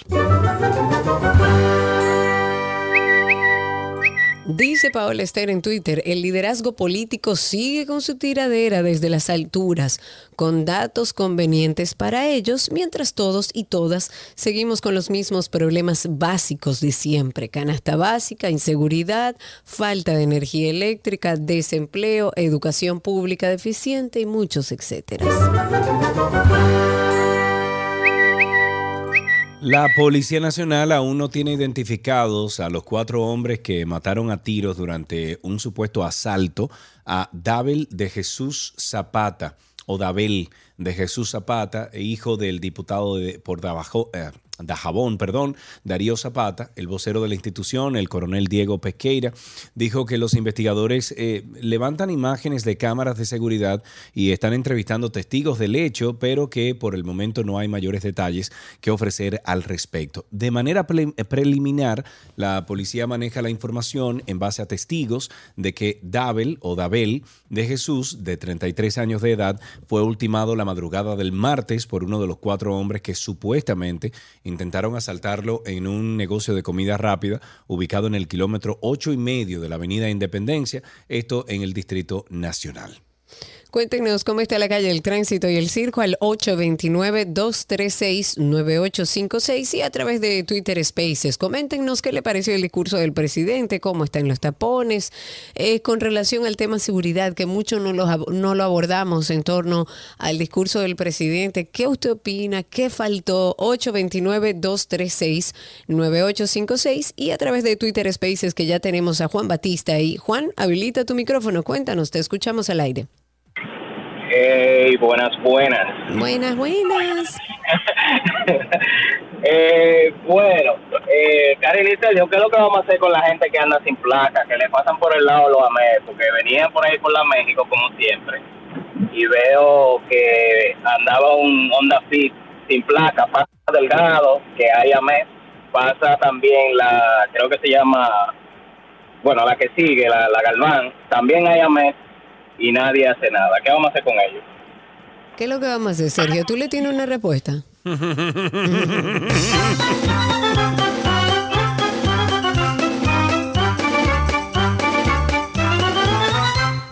La primera sala de la Suprema Corte de Justicia estableció que las empresas distribuidoras de electricidad podrían incurrir en responsabilidad civil si realizan cobros excesivos en su factura. Ok, ¿y quién determina si es un cobro excesivo?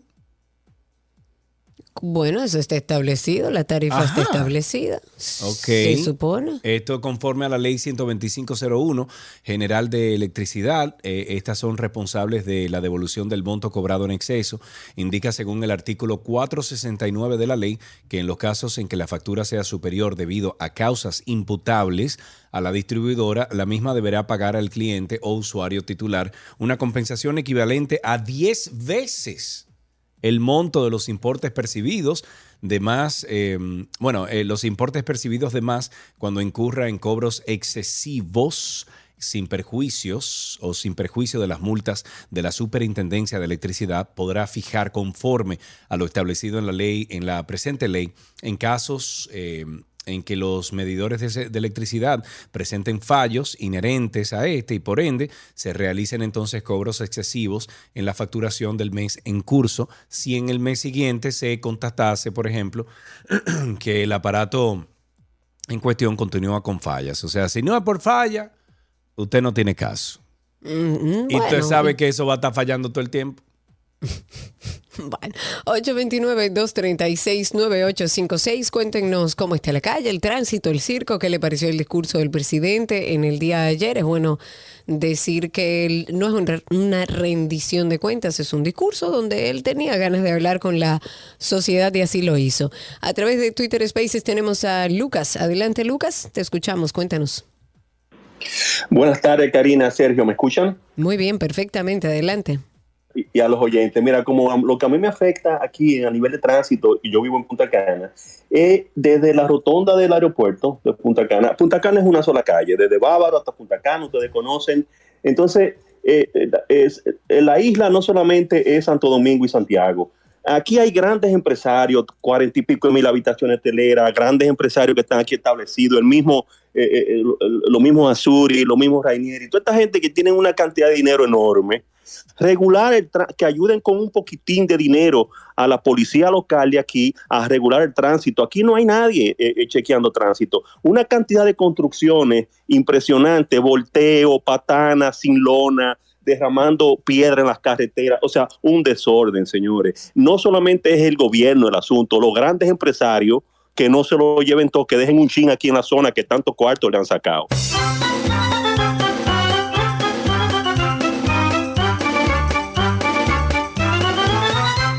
829-236-9856. Hable, presidente. Bueno, lo que usted. pasa es que eh, estoy leyendo aquí, Karina, de que el presidente de la Fuerza del Pueblo, del pueblo Leonel Fernández, catalogó como una grosera manipulación, manipulación comparar el costo de obras de su gobierno con las de la administración de Luis Abinader eh, eh, tiene pensada ejecutar. Y dice, y estoy citando, es una manipulación grosera comparar obras construidas y funcionando con Picassos y promesas incumplidas. Se trata de la diferencia entre el mito y la realidad. Eso expresó el exmandatario al exponer su posición oficial sobre lo ofrecido por Abinader la noche del martes. Fernández dijo además que el gobierno del partido del PRM es caracterizado por el síndrome de los Picassos y de obras sin realizar. Tenemos que, tenemos que La opinar. misma cosa, la Tenemos misma que opinar. cosa, la misma cosa, la misma Ajá. cosa, la misma cosa. una y otra vez. 829-236-9856, pero también entiendo que, y tal como decía, eh, decíamos al inicio del programa, eh, yo creo que no hace falta hacer las comparaciones. Yo creo que, No, claro que no. que no estamos en un momento, la oposición seguirá haciendo su trabajo y evidentemente el Estado de vez en cuando tiene que responderle, pero en un discurso donde su comunicación es directamente con su pueblo, con la sociedad, con los ciudadanos que pagan impuestos o lo que pagamos, eh, usted tiene que hablarle a la sociedad y la sociedad está cansada de las comparaciones, de lo que se hizo o no se hizo. Habrá momentos para eso, habrá momentos, pero no era, no era el lugar, porque ahora la oposición se está chupando los dedos. Tenemos- 829-236-9856. Tenemos dos llamadas, tenemos a Radamés en la línea. Buenas tardes, hola Radamés. Buena, buenas tardes, mis estimados. ¿Cómo están ustedes? Adelante, estamos bien Radamés, gracias por tu llamada, Eh, cuéntanos. Desde la provincia de La Vega, una provincia que normalmente el tránsito es algo que uno puede digerir. Señores, Sí. Nuestro país es un circo y AMET son los payasos de ese circo. Gracias. Oh, oh, ¿Es cuánto? Oh, ya lo ya, dijo oh, todo. ya lo ok. dijo todo, no tengo que decir nada. 829-236-9856. Tengo a Eddie Miller a través de Twitter Spaces. Eddie, te escuchamos. Cuéntanos, amigo. Buenas, Karina. Hola. Muy buenas, Sergio. Saludos. Hermano, la pregunta mía es, en cuanto al discurso del presidente, ¿fue que habló el presidente o el candidato? ¿Cuál de los dos sería? Exacto.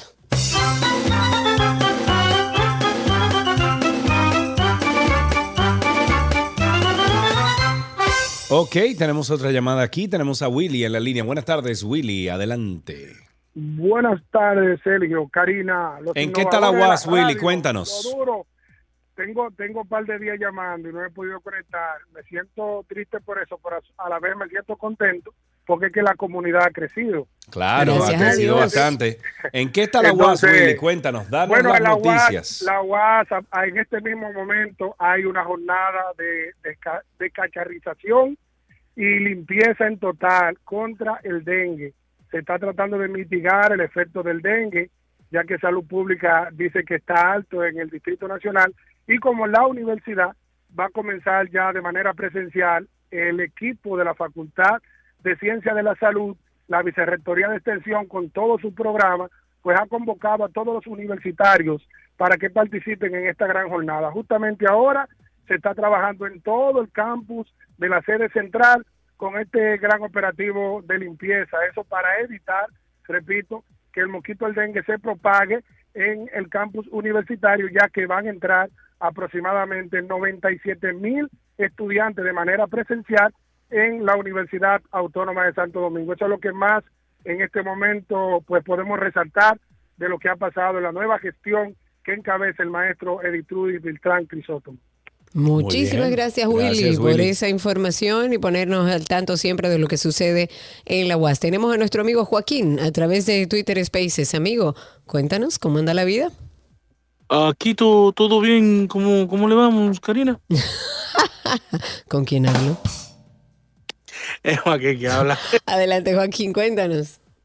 Nada, era para saber si ya vieron lo, lo, lo- el, el mandadito. Claro, Sí, ya lo tenemos ahí, eh, Joaquín, y desde que, bueno, eh, consigamos una dinámica color visión para nosotros poderlo regalar, olvídate que eso va, my Lo friend. armamos y lo hacemos para que sepa nuestra audiencia. Nuestro amigo Joaquín nos hizo llegar una tableta para regalar entre todos aquellos que se conecten a través de Twitter Spaces, ¿ok? Oh, no, Twitter es- y, y- Twitter y Habíamos dicho Twitter Spaces. Sí, nada Esto más. es un robo. Chévere, chévere, chévere. Está bien, no hay problema. Bueno, tengo aquí, tengo aquí a, a Javier. Javier, buenas tardes, Javier. Medio. Dime a ver, Javier. Ya tú sabes, Karina, hola. Hola, bienvenido. Eh, Karina, te voy a decir dos cosas. Ajá. Sergio vino a traer agua para Santiago. Esta mañana duré media hora esperando a la Yolita para que me fuera a rescatar. Para ir- Oye, oye otra cosa, oye. Sergio fue eso que vino, ¿verdad? Es Ay, verdad. no, ay, no, no diga eso, güey. Oigan, oigan, señores. Karina, difiero de ti por primera vez con lo del discurso de Abinader. Adelante. Es Es válido, ¿por qué? Ese discurso, ese discurso de Abinader, acuérdate que no fue rendición de cuentas, fue un No. lanzamiento simulado de su campaña reeleccionista. Ah, bueno, pero que no estábamos enterados.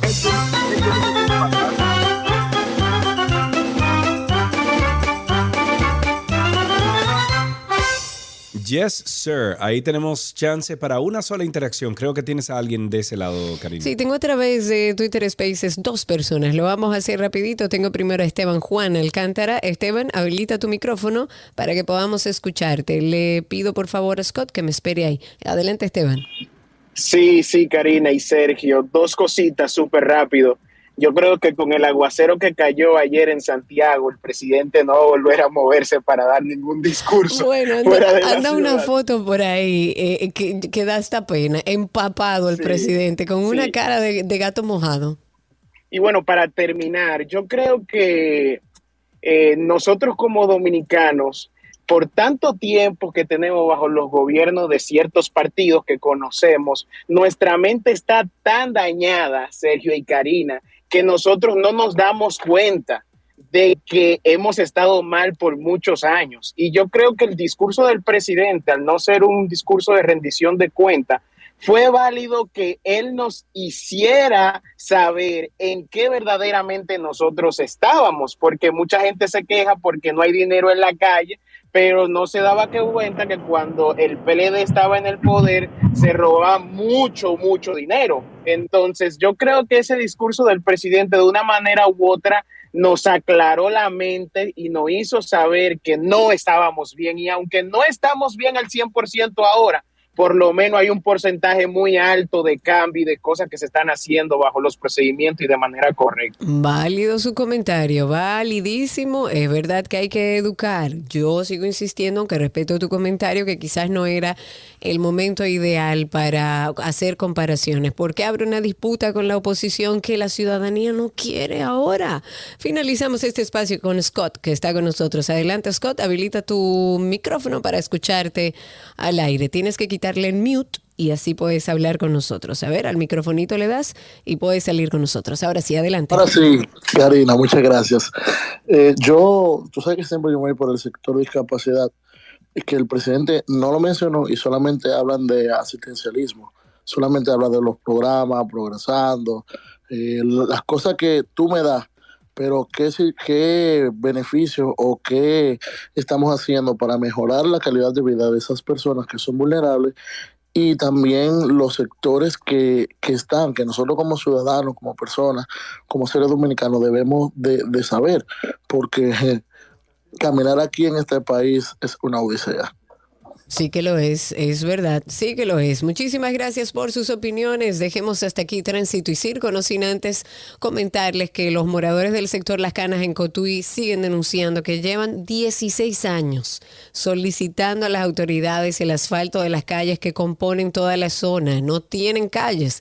Además, el vicepresidente del PLD, Juan Ariel Jiménez, dijo en el día de hoy que la cantidad de empleados públicos con salarios superiores a los 50 mil pesos aumentó exponencialmente durante los primeros dos años del gobierno del presidente Luis Abinader. Así cerramos Tránsito y Circo. Ya regresamos.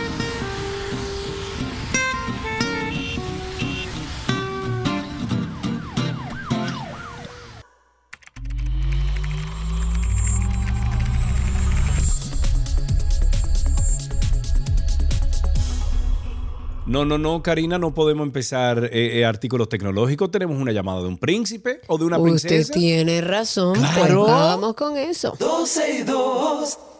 Nuestro segmento de ¿Qué aprendiste hoy? llega a ustedes gracias a Nido Crecimiento, Tu Amor, Su Futuro y gracias a Pala Pizza, expertos por tradición.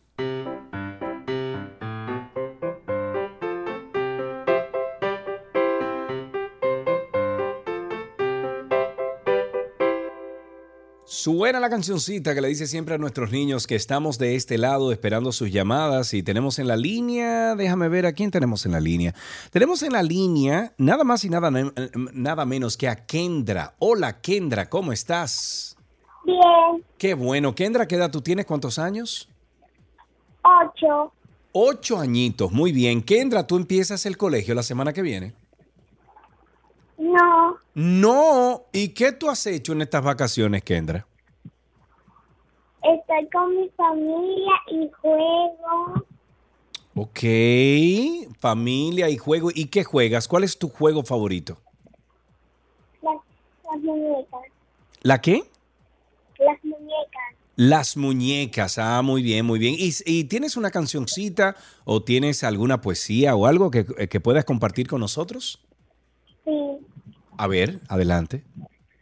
Despacito, como que me quieres de calorito. Ay, que me. Oye el coro atrás. Me encanta, Dios mío, cuánto que no he escuchado esa canción. Gracias, mi vida. Tenemos aquí regalitos para ti. ¿En qué aprendiste hoy?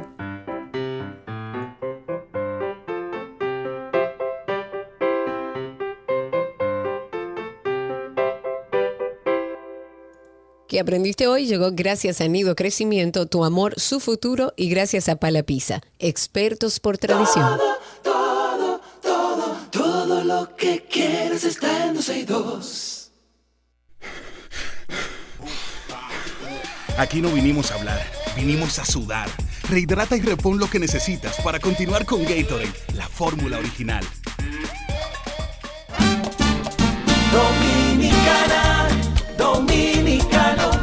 Somos vencedores si me das la mano. Dominicano, dominicano, pasamos del sueño a la realidad. Arrancamos y volvimos más fuertes. Juntos trabajamos como un solo equipo para que nuestro deporte pueda seguir llegando a lo más alto. Ban Reservas, el banco de todos los dominicanos.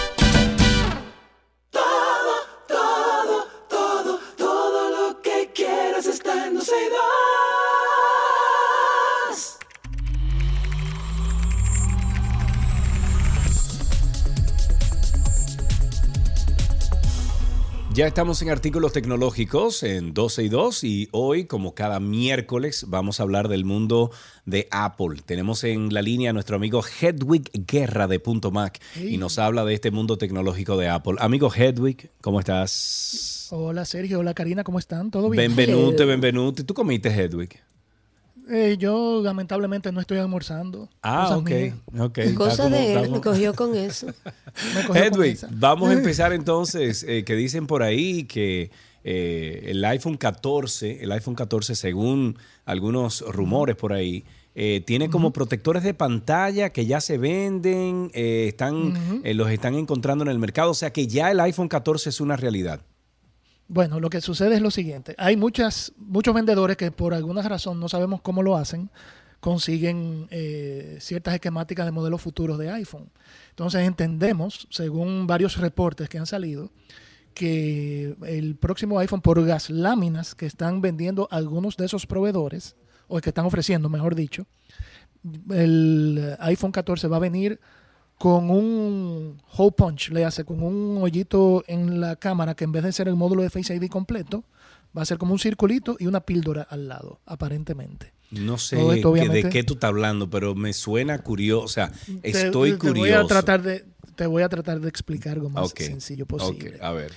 Eh, tú ves la parte frontal del teléfono que tú le pones generalmente una lámina eh, para eh, cubrirlo. Sí. Entonces, ¿qué sucede? En la parte superior, la mayoría de las láminas hoy en día tienen una, un área que está abierta por lo general para poder cubrir la cámara frontal y el, eh, y el auricular del, Oh, de ya, ya, ya, ya, ya, ya, ya. Entonces, los- las nuevas que están saliendo a- al mercado aparentemente van a tener, en vez de tener ese, ese cortadito para la Sí. pantalla frontal, para la cámara frontal, mejor dicho, van a tener como un hoyito y una y, y lo que parece como una píldora al lado, como era el iPhone. ¿Y, y 7, cuál sería el iPhone 8 beneficio de eso, Hedwig? El beneficio de eso sería que tú tienes un poquito más de pantalla, de, de- de poder tener más contenido, en vez de tener ese espacio negro eh, ahí arriba. Obviamente no es gran cosa, pero sí ayuda eh, un poco a visualizar mejor el contenido que tú tienes en tu iPhone. Entendemos que eso es lo que va a pasar con el nuevo modelo. Ah, muy bien, Cuando muy bien. salga en septiembre, eso. si Dios quiere. All right. y, y entonces finalmente es en septiembre que se lanza el nuevo, el nuevo Apple Watch y el nuevo teléfono iPhone 14, ¿no? Por lo general, Apple tiende hasta ahora a anunciar nuevos modelos de iPhone y de Apple Watch a finales de septiembre, en mediados de septiembre, finales de septiembre en Estados Unidos. Entonces, cuando ellos lo anuncian, generalmente van ciertas regiones adelante. República Dominicana hasta el momento ha sido a principios, mediados de diciembre, que se vende oficialmente en República Dominicana. Sí. Pero tú sabes cómo es, que mucha gente eh, lo consigue a través de Estados Unidos, etc. Sí, sí, sí, sí. Ok, Ujú. ok. Ah, Y, y lo bueno es que siempre hay que decirlo, eh, que hay que esperar que ustedes los representen, o sea, que los mercados Claro. representen sus productos, porque de repente pasa cualquier cosa, no tiene garantía y es un bobo, finalmente. Sí, Uno no puede Sí, marcar porque con la- eso. Claro, porque la garantía generalmente cuando lo anuncian en Estados Unidos y lo empiezan a vender en Estados Unidos, la garantía es cubierta en Estados Unidos en ese momento. Hasta que no se vende oficialmente en República Dominicana, no tiene garantía ese modelo. Ok. Así es como funciona. Ok, bien. Vamos entonces con una encuesta que dice que la- eh, casi la mitad de los usuarios de Android consideran cambiarse a iPhone por cuestiones de seguridad y privacidad. Eh, ¿qué, qué encuesta es esa? ¿Dónde la hicieron? ¿La hizo el PLD? Sí. O sea, que- No, exacto, es una encuesta de una compañía. Él dice exacto, Beyond que lo Identity. peor. La hizo el PLD, Herwig. No, la hizo Beyond Identity, que es una compañía que se dedica a hacer encuestas en Estados Unidos. Obviamente la encuesta fue a 1.003 eh, eh, americanos eh, en cuanto a seguridad de, de móviles y hábitos de privacidad. Entonces, mm, eh, esa encuesta indica por, a esos encuestados que muchos de ellos están interesados en, el, en la privacidad y la seguridad que ofrece el iPhone versus eh, Android. Obviamente no es que Android no ofrece seguridad, claro que sí, que la ofrece. sí, sí, sí. Y ofre- es- no, no estamos discutiendo eso para nada, simplemente es una encuesta que se hizo que mucha gente, por lo menos en el mercado americano, prefiere la seguridad del iPhone versus la seguridad que ofrece eh, Android. Ok, ok, muy bien. Eh, si tienen alguna pregunta para Hedwig Guerra, que anda aquí de eh, Punto Mac, lo pueden hacer a través del teléfono 829-236-9856. 829-236-9856, que es el teléfono aquí en 12 y 2. Pueden llamar, estamos hablando de Apple, estamos hablando de, de tecnología Apple y a través del teléfono pueden comunicarse con Hedwig. Eh, también tengo aquí que hay una reseña que salió de Apple, sobre el Apple MacBook Air M2 que el rediseño elegante lleva las cosas a un nivel superior. Incluso estuve hablando con mi sobrina la semana pasada que compró esta MacBook Air con el M2 Ujú. y está feliz y encantada. Sí, sí, la verdad que han dado eh, tremendo hit con este nuevo diseño. El diseño es precioso. No sé si tú has tenido la oportunidad de verlo en, en persona. Eh, yo sí he tenido esa oportunidad y la verdad que es precioso. Es em, más, eh, digamos, eh, estético que la versión anterior. No es que la versión anterior es mala, obviamente la versión anterior eh, tiene sus fanáticos y es muy buena, muy buen diseño. La versión M1 anterior tiene la ventaja de que todavía es más económica que la versión nueva. La versión nueva tiende a, costar alrededor de 200 dólares más que la versión M1, todavía, que está todavía vigente en el mercado. Y eh, la ventaja que tiene el nuevo rediseño es que aparte de que tiene un procesador más potente que el anterior, tiene una cámara superior, tiene una pantalla con más eh, espacio para poder tener más contenido aún. Y es más eh, eh, es casi casi el mismo peso.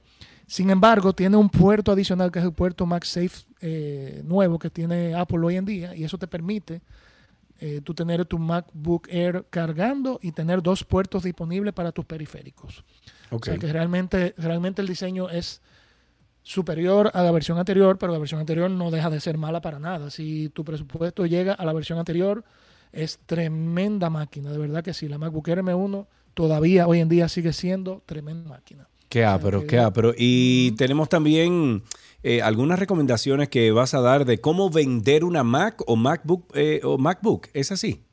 Correcto. Muchas personas nos preguntan eh, a diario, ven acá, pero yo tengo una MacBook vieja, ¿cómo, cómo yo la vendo? Sí. Bueno, lo primero que tú debes hacer es buscar en el mercado cuánto, eh, cuánto te cuesta un... eh, ¿Cómo que se llama? Eh, ¿Cuánto cuesta en el mercado usado una Sí. máquina específicamente, por ejemplo, por eBay o por... eh, Sí, eso es lo que yo hago. Cuando yo he Facebook vendido- Market- Marketplace, cu- Cuando yo he vendido mis máquinas, o sea, yo siempre duro de 4 a 5 años con, con un modelo, al menos que haya algún tipo de, de avance, vamos a decir que significativo en algún modelo que yo tenga. Pero siempre lo que hago es que busco en los diferentes, eh, las diferentes plataformas, vamos a decir que establecidas de ventas, eh, los eBay, los eh, Facebook Market, el otro, el Let, eh, Let Go, bueno, todos esos. Busco el modelo que estoy vendiendo y de ahí yo parto entre lo que veo ahí y lo que yo tengo. Correcto. Y eh, es bueno que, que tú como vendedor estés consciente de que no solamente es el precio de lo que de como tú como se vende en el mercado usado, es también, es también la condición del equipo. O sea, Sí. es bueno que tú como, como vendedor seas honesto y que, y que mires, bueno, tiene un golpecito en esta esquina, tiene un golpecito aquí en la pantalla. Eso te puede, obviamente te va a bajar el valor de venta cuando tú se lo presentes sí, a sí, alguien sí. Claro, tú tienes que tener un, un margen de, de- de precio que tú andas buscando y obviamente trata siempre de, de cuando tú lo pongas a la venta, de, de buscar un precio con el que tú estés contento vendiéndolo, obviamente. Si tú vas a negociar con otra persona, ya tú sabrás si eh, le vas a bajar o no, dependiendo de, de la negociación que tú hagas con la otra persona. Claro, claro. Pero claro. siempre, siempre es bueno que tú veas en el mercado usado cuánto más o menos se vende un modelo igual al tuyo, léase. Sí. No es que solamente, ay, yo tengo una MacBook Air. No, yo tengo una MacBook Air 2000, año 2018, Claro. por decir algo, con 128 GB de, de disco duro y 8 GB de RAM. Y tú tienes que tomar todos esos factores en consideración para ver el precio en que se vende ese, ese modelo específico en el mercado usado. Sí. Luego de que tú encuentras ese, ese precio, entonces tú, honestamente, tú dirás, bueno, digamos, por ejemplo, que mm, esa máquina, por decir un número al aire, cuesta 10 mil pesos, por decir un número. Sí. En el mercado, en el mercado usado. Si tú la miras, tu máquina, y tú dices, bueno, en el mercado usado yo he visto que se venden 10 mil pesos. En 10 mil pesos y están de tiene- barata y esta está y- nueva. Entonces tú y le esta está algo. nuevecita. Claro. Entonces tú dices, tú dices, vamos a venderla en 12, vamos a venderla en Sí, 13, sí, qué sé sí, yo, ¿tú me entiendes? Algo si tú- razonable, pero algo- definitivamente que aumentar algo nunca está de más. Si tu equipo está de eso, si está a la altura de, de esos precios. Eh, Hedwig, ¿con qué finalizamos? Bueno, vamos a finalizar con que el, hay un eh, rumor de que el Apple Watch Serie 8, que va a venir, si Dios quiere, también en septiembre, va a tener un sensor como un termómetro. Eh, pero no, no te va a tomar la temperatura del cuerpo. La idea, aparentemente, según lo que están diciendo, co- como es un rumor y todavía no sabemos exactamente cómo va a medir tu temperatura corporal, Sí. al parecer es simplemente un sensor que lo que va a decirte, bueno, tu temperatura está un poco más alto de lo normal, no te va a dar un número exacto. Ah, Entonces, ya, entonces, ¿por qué? Porque al parecer, como no es, tú sabes que el termómetro tú tienes que usarlo ya sea debajo de la lengua o en el oído, y, y a través de la piel a veces no es tan preciso. Entonces, como están usando ciertos algoritmos para eh, tomar la temperatura, al parecer no van, no van a tener algo tan exacto, pero sí van a tener como una notificación diciéndote, hey, estamos notando que tu temperatura corporal Claro. está un poco más alto de lo normal. Claro. Entonces, por favor, verifica antes de. Paso Muy a bien. paso. Como dice siempre, muchísimas gracias eh, Hedwig Guerra por venir de parte de Punto Mac aquí al programa. Gracias de verdad con todos los conocimientos y eh, todas las informaciones del mundo Apple. Hedwig, un abrazo para ti. Gracias, Sergio Karina, igual. Recuerden ustedes que Punto Mac es un distribuidor autorizado y centro de servicio autorizado Apple, creciendo desde el 2005. Están en Santo Domingo, en dos localidades. Están en Nuevo Centro, primer nivel, y en Bella Vista, Almacenes Unidos, segundo nivel. Y también están en Punta Cana, Boulevard, primero de noviembre, 406. Esto es en el edificio Cedro, primer nivel, Punta Cana Village. El teléfono es el 809-412-0806.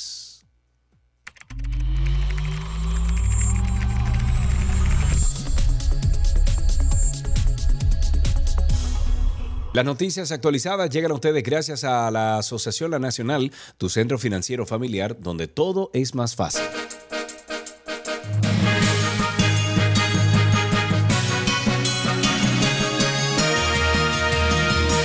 Algunas informaciones antes de despedir este eh, programa del día de hoy. El secretario general del Partido de la Liberación Dominicana, Charlie eh, Mariotti, se limitó a decir, ni Dios anduvo cerca de él, Dios descuida a los que mienten. Wow.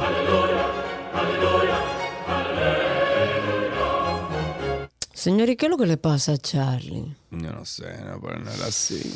Ok, al conmemorar el 159 aniversario de la gesta restauradora, el Instituto Duartiano reiteró ayer la solicitud al Poder Ejecutivo y al Congreso Na- Nacional de dejar sin efecto los decretos de los años 75 y 78 con el que introdujeron las cenizas de Pedro Santana al Panteón Nacional. El presidente de la entidad, Wilson Gómez, ha señalado que los méritos de Santana durante las acciones de guerra quedaron absolutamente borrados por traicionar al país y asesinar a los patriotas.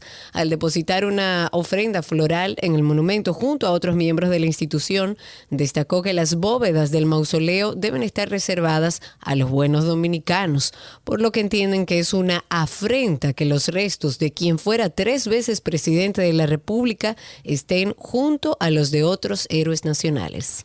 En otra noticia, el diputado Orlando Salvador Jorge Villegas y Yocasta Díaz, madre del joven desaparecido Alexander Sanz, se reunieron con el vicealmirante de la Armada Dominicana Lee Ballester o Ballester, directora general del Centro de Comando, Control, Comunicaciones, Computadoras, Ciberseguridad e Inteligencia de las Fuerzas Armadas, con la finalidad de aunar esfuerzos en la búsqueda rescate del adolescente. Ojalá aparezca.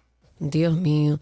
También la Sociedad Dominicana de Urología denunció las presiones y recortes de las administradoras de riesgos de salud que se han tornado inadmisibles. Las solicitudes que realizan los médicos para aprobación de estudios de laboratorios, de imágenes, de procedimientos diagnósticos y especialmente cirugías están siendo sometidas a cuestionamientos inadmisibles por parte de las ARS y las aseguradoras. Tanta prisa en verano, todo el mundo quiere carbón, nunca habíamos visto algo así. Eso comenta el proveedor de Berlín de ese combustible en desuso y de nuevo codiciado en Alemania por la crisis del gas que previsiblemente empeorará a partir de otoño. La temida escasez de gas ruso por la guerra de Ucrania está provocando una demanda inusual de los particulares de esta forma de calefacción a pesar de su nocividad. Entonces, aquí va la cosa en un país como Haití, donde bueno, es un país, una república fallida, donde no hay una frontera entre Haití y República Dominicana, donde ah, muchos haitianos vienen a este país a buscar leña para hacer o árboles para hacer carbón, tú sabes lo que va a pasar, ¿verdad? ¿Qué es lo que va a pasar? Haití se va a convertir en el proveedor número uno de carbón. eh, Pero con los árboles de nosotros, porque ellos no tienen. Exactamente. Ok. Gracias. ok, Ok. solamente tiré eso ahí porque como nube negra siempre está en nube negra, pues yo tiré eso ahí. Pero ya está bien, no hay problema. Hasta Eso fue aquí las noticias actualizadas.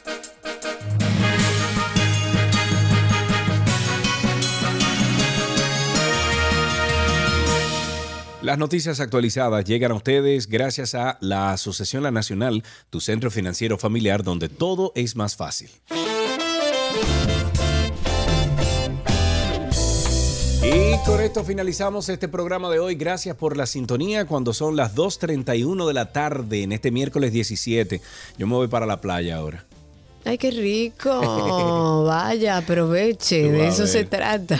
Envidia que le voy a dar a todo el mundo. No, porque tú sabes que yo cojo un vuelo. No, bueno, Voy y pero- vengo. Yo no tengo, digo, un vuelo quiero decir en el carro para que Sí, ahorita no claro, digan que tengo avión privado. Y no gasta, y no gasta dinero tampoco. Y no gasto porque es eléctrico. o sea oh, que wow, Karina, qué vida la tuya. Seguirá, señores, hasta mañana. Gracias por la sintonía. Recuerden, en nuestras redes sociales nos encuentran como 12 y 2. Bye bye.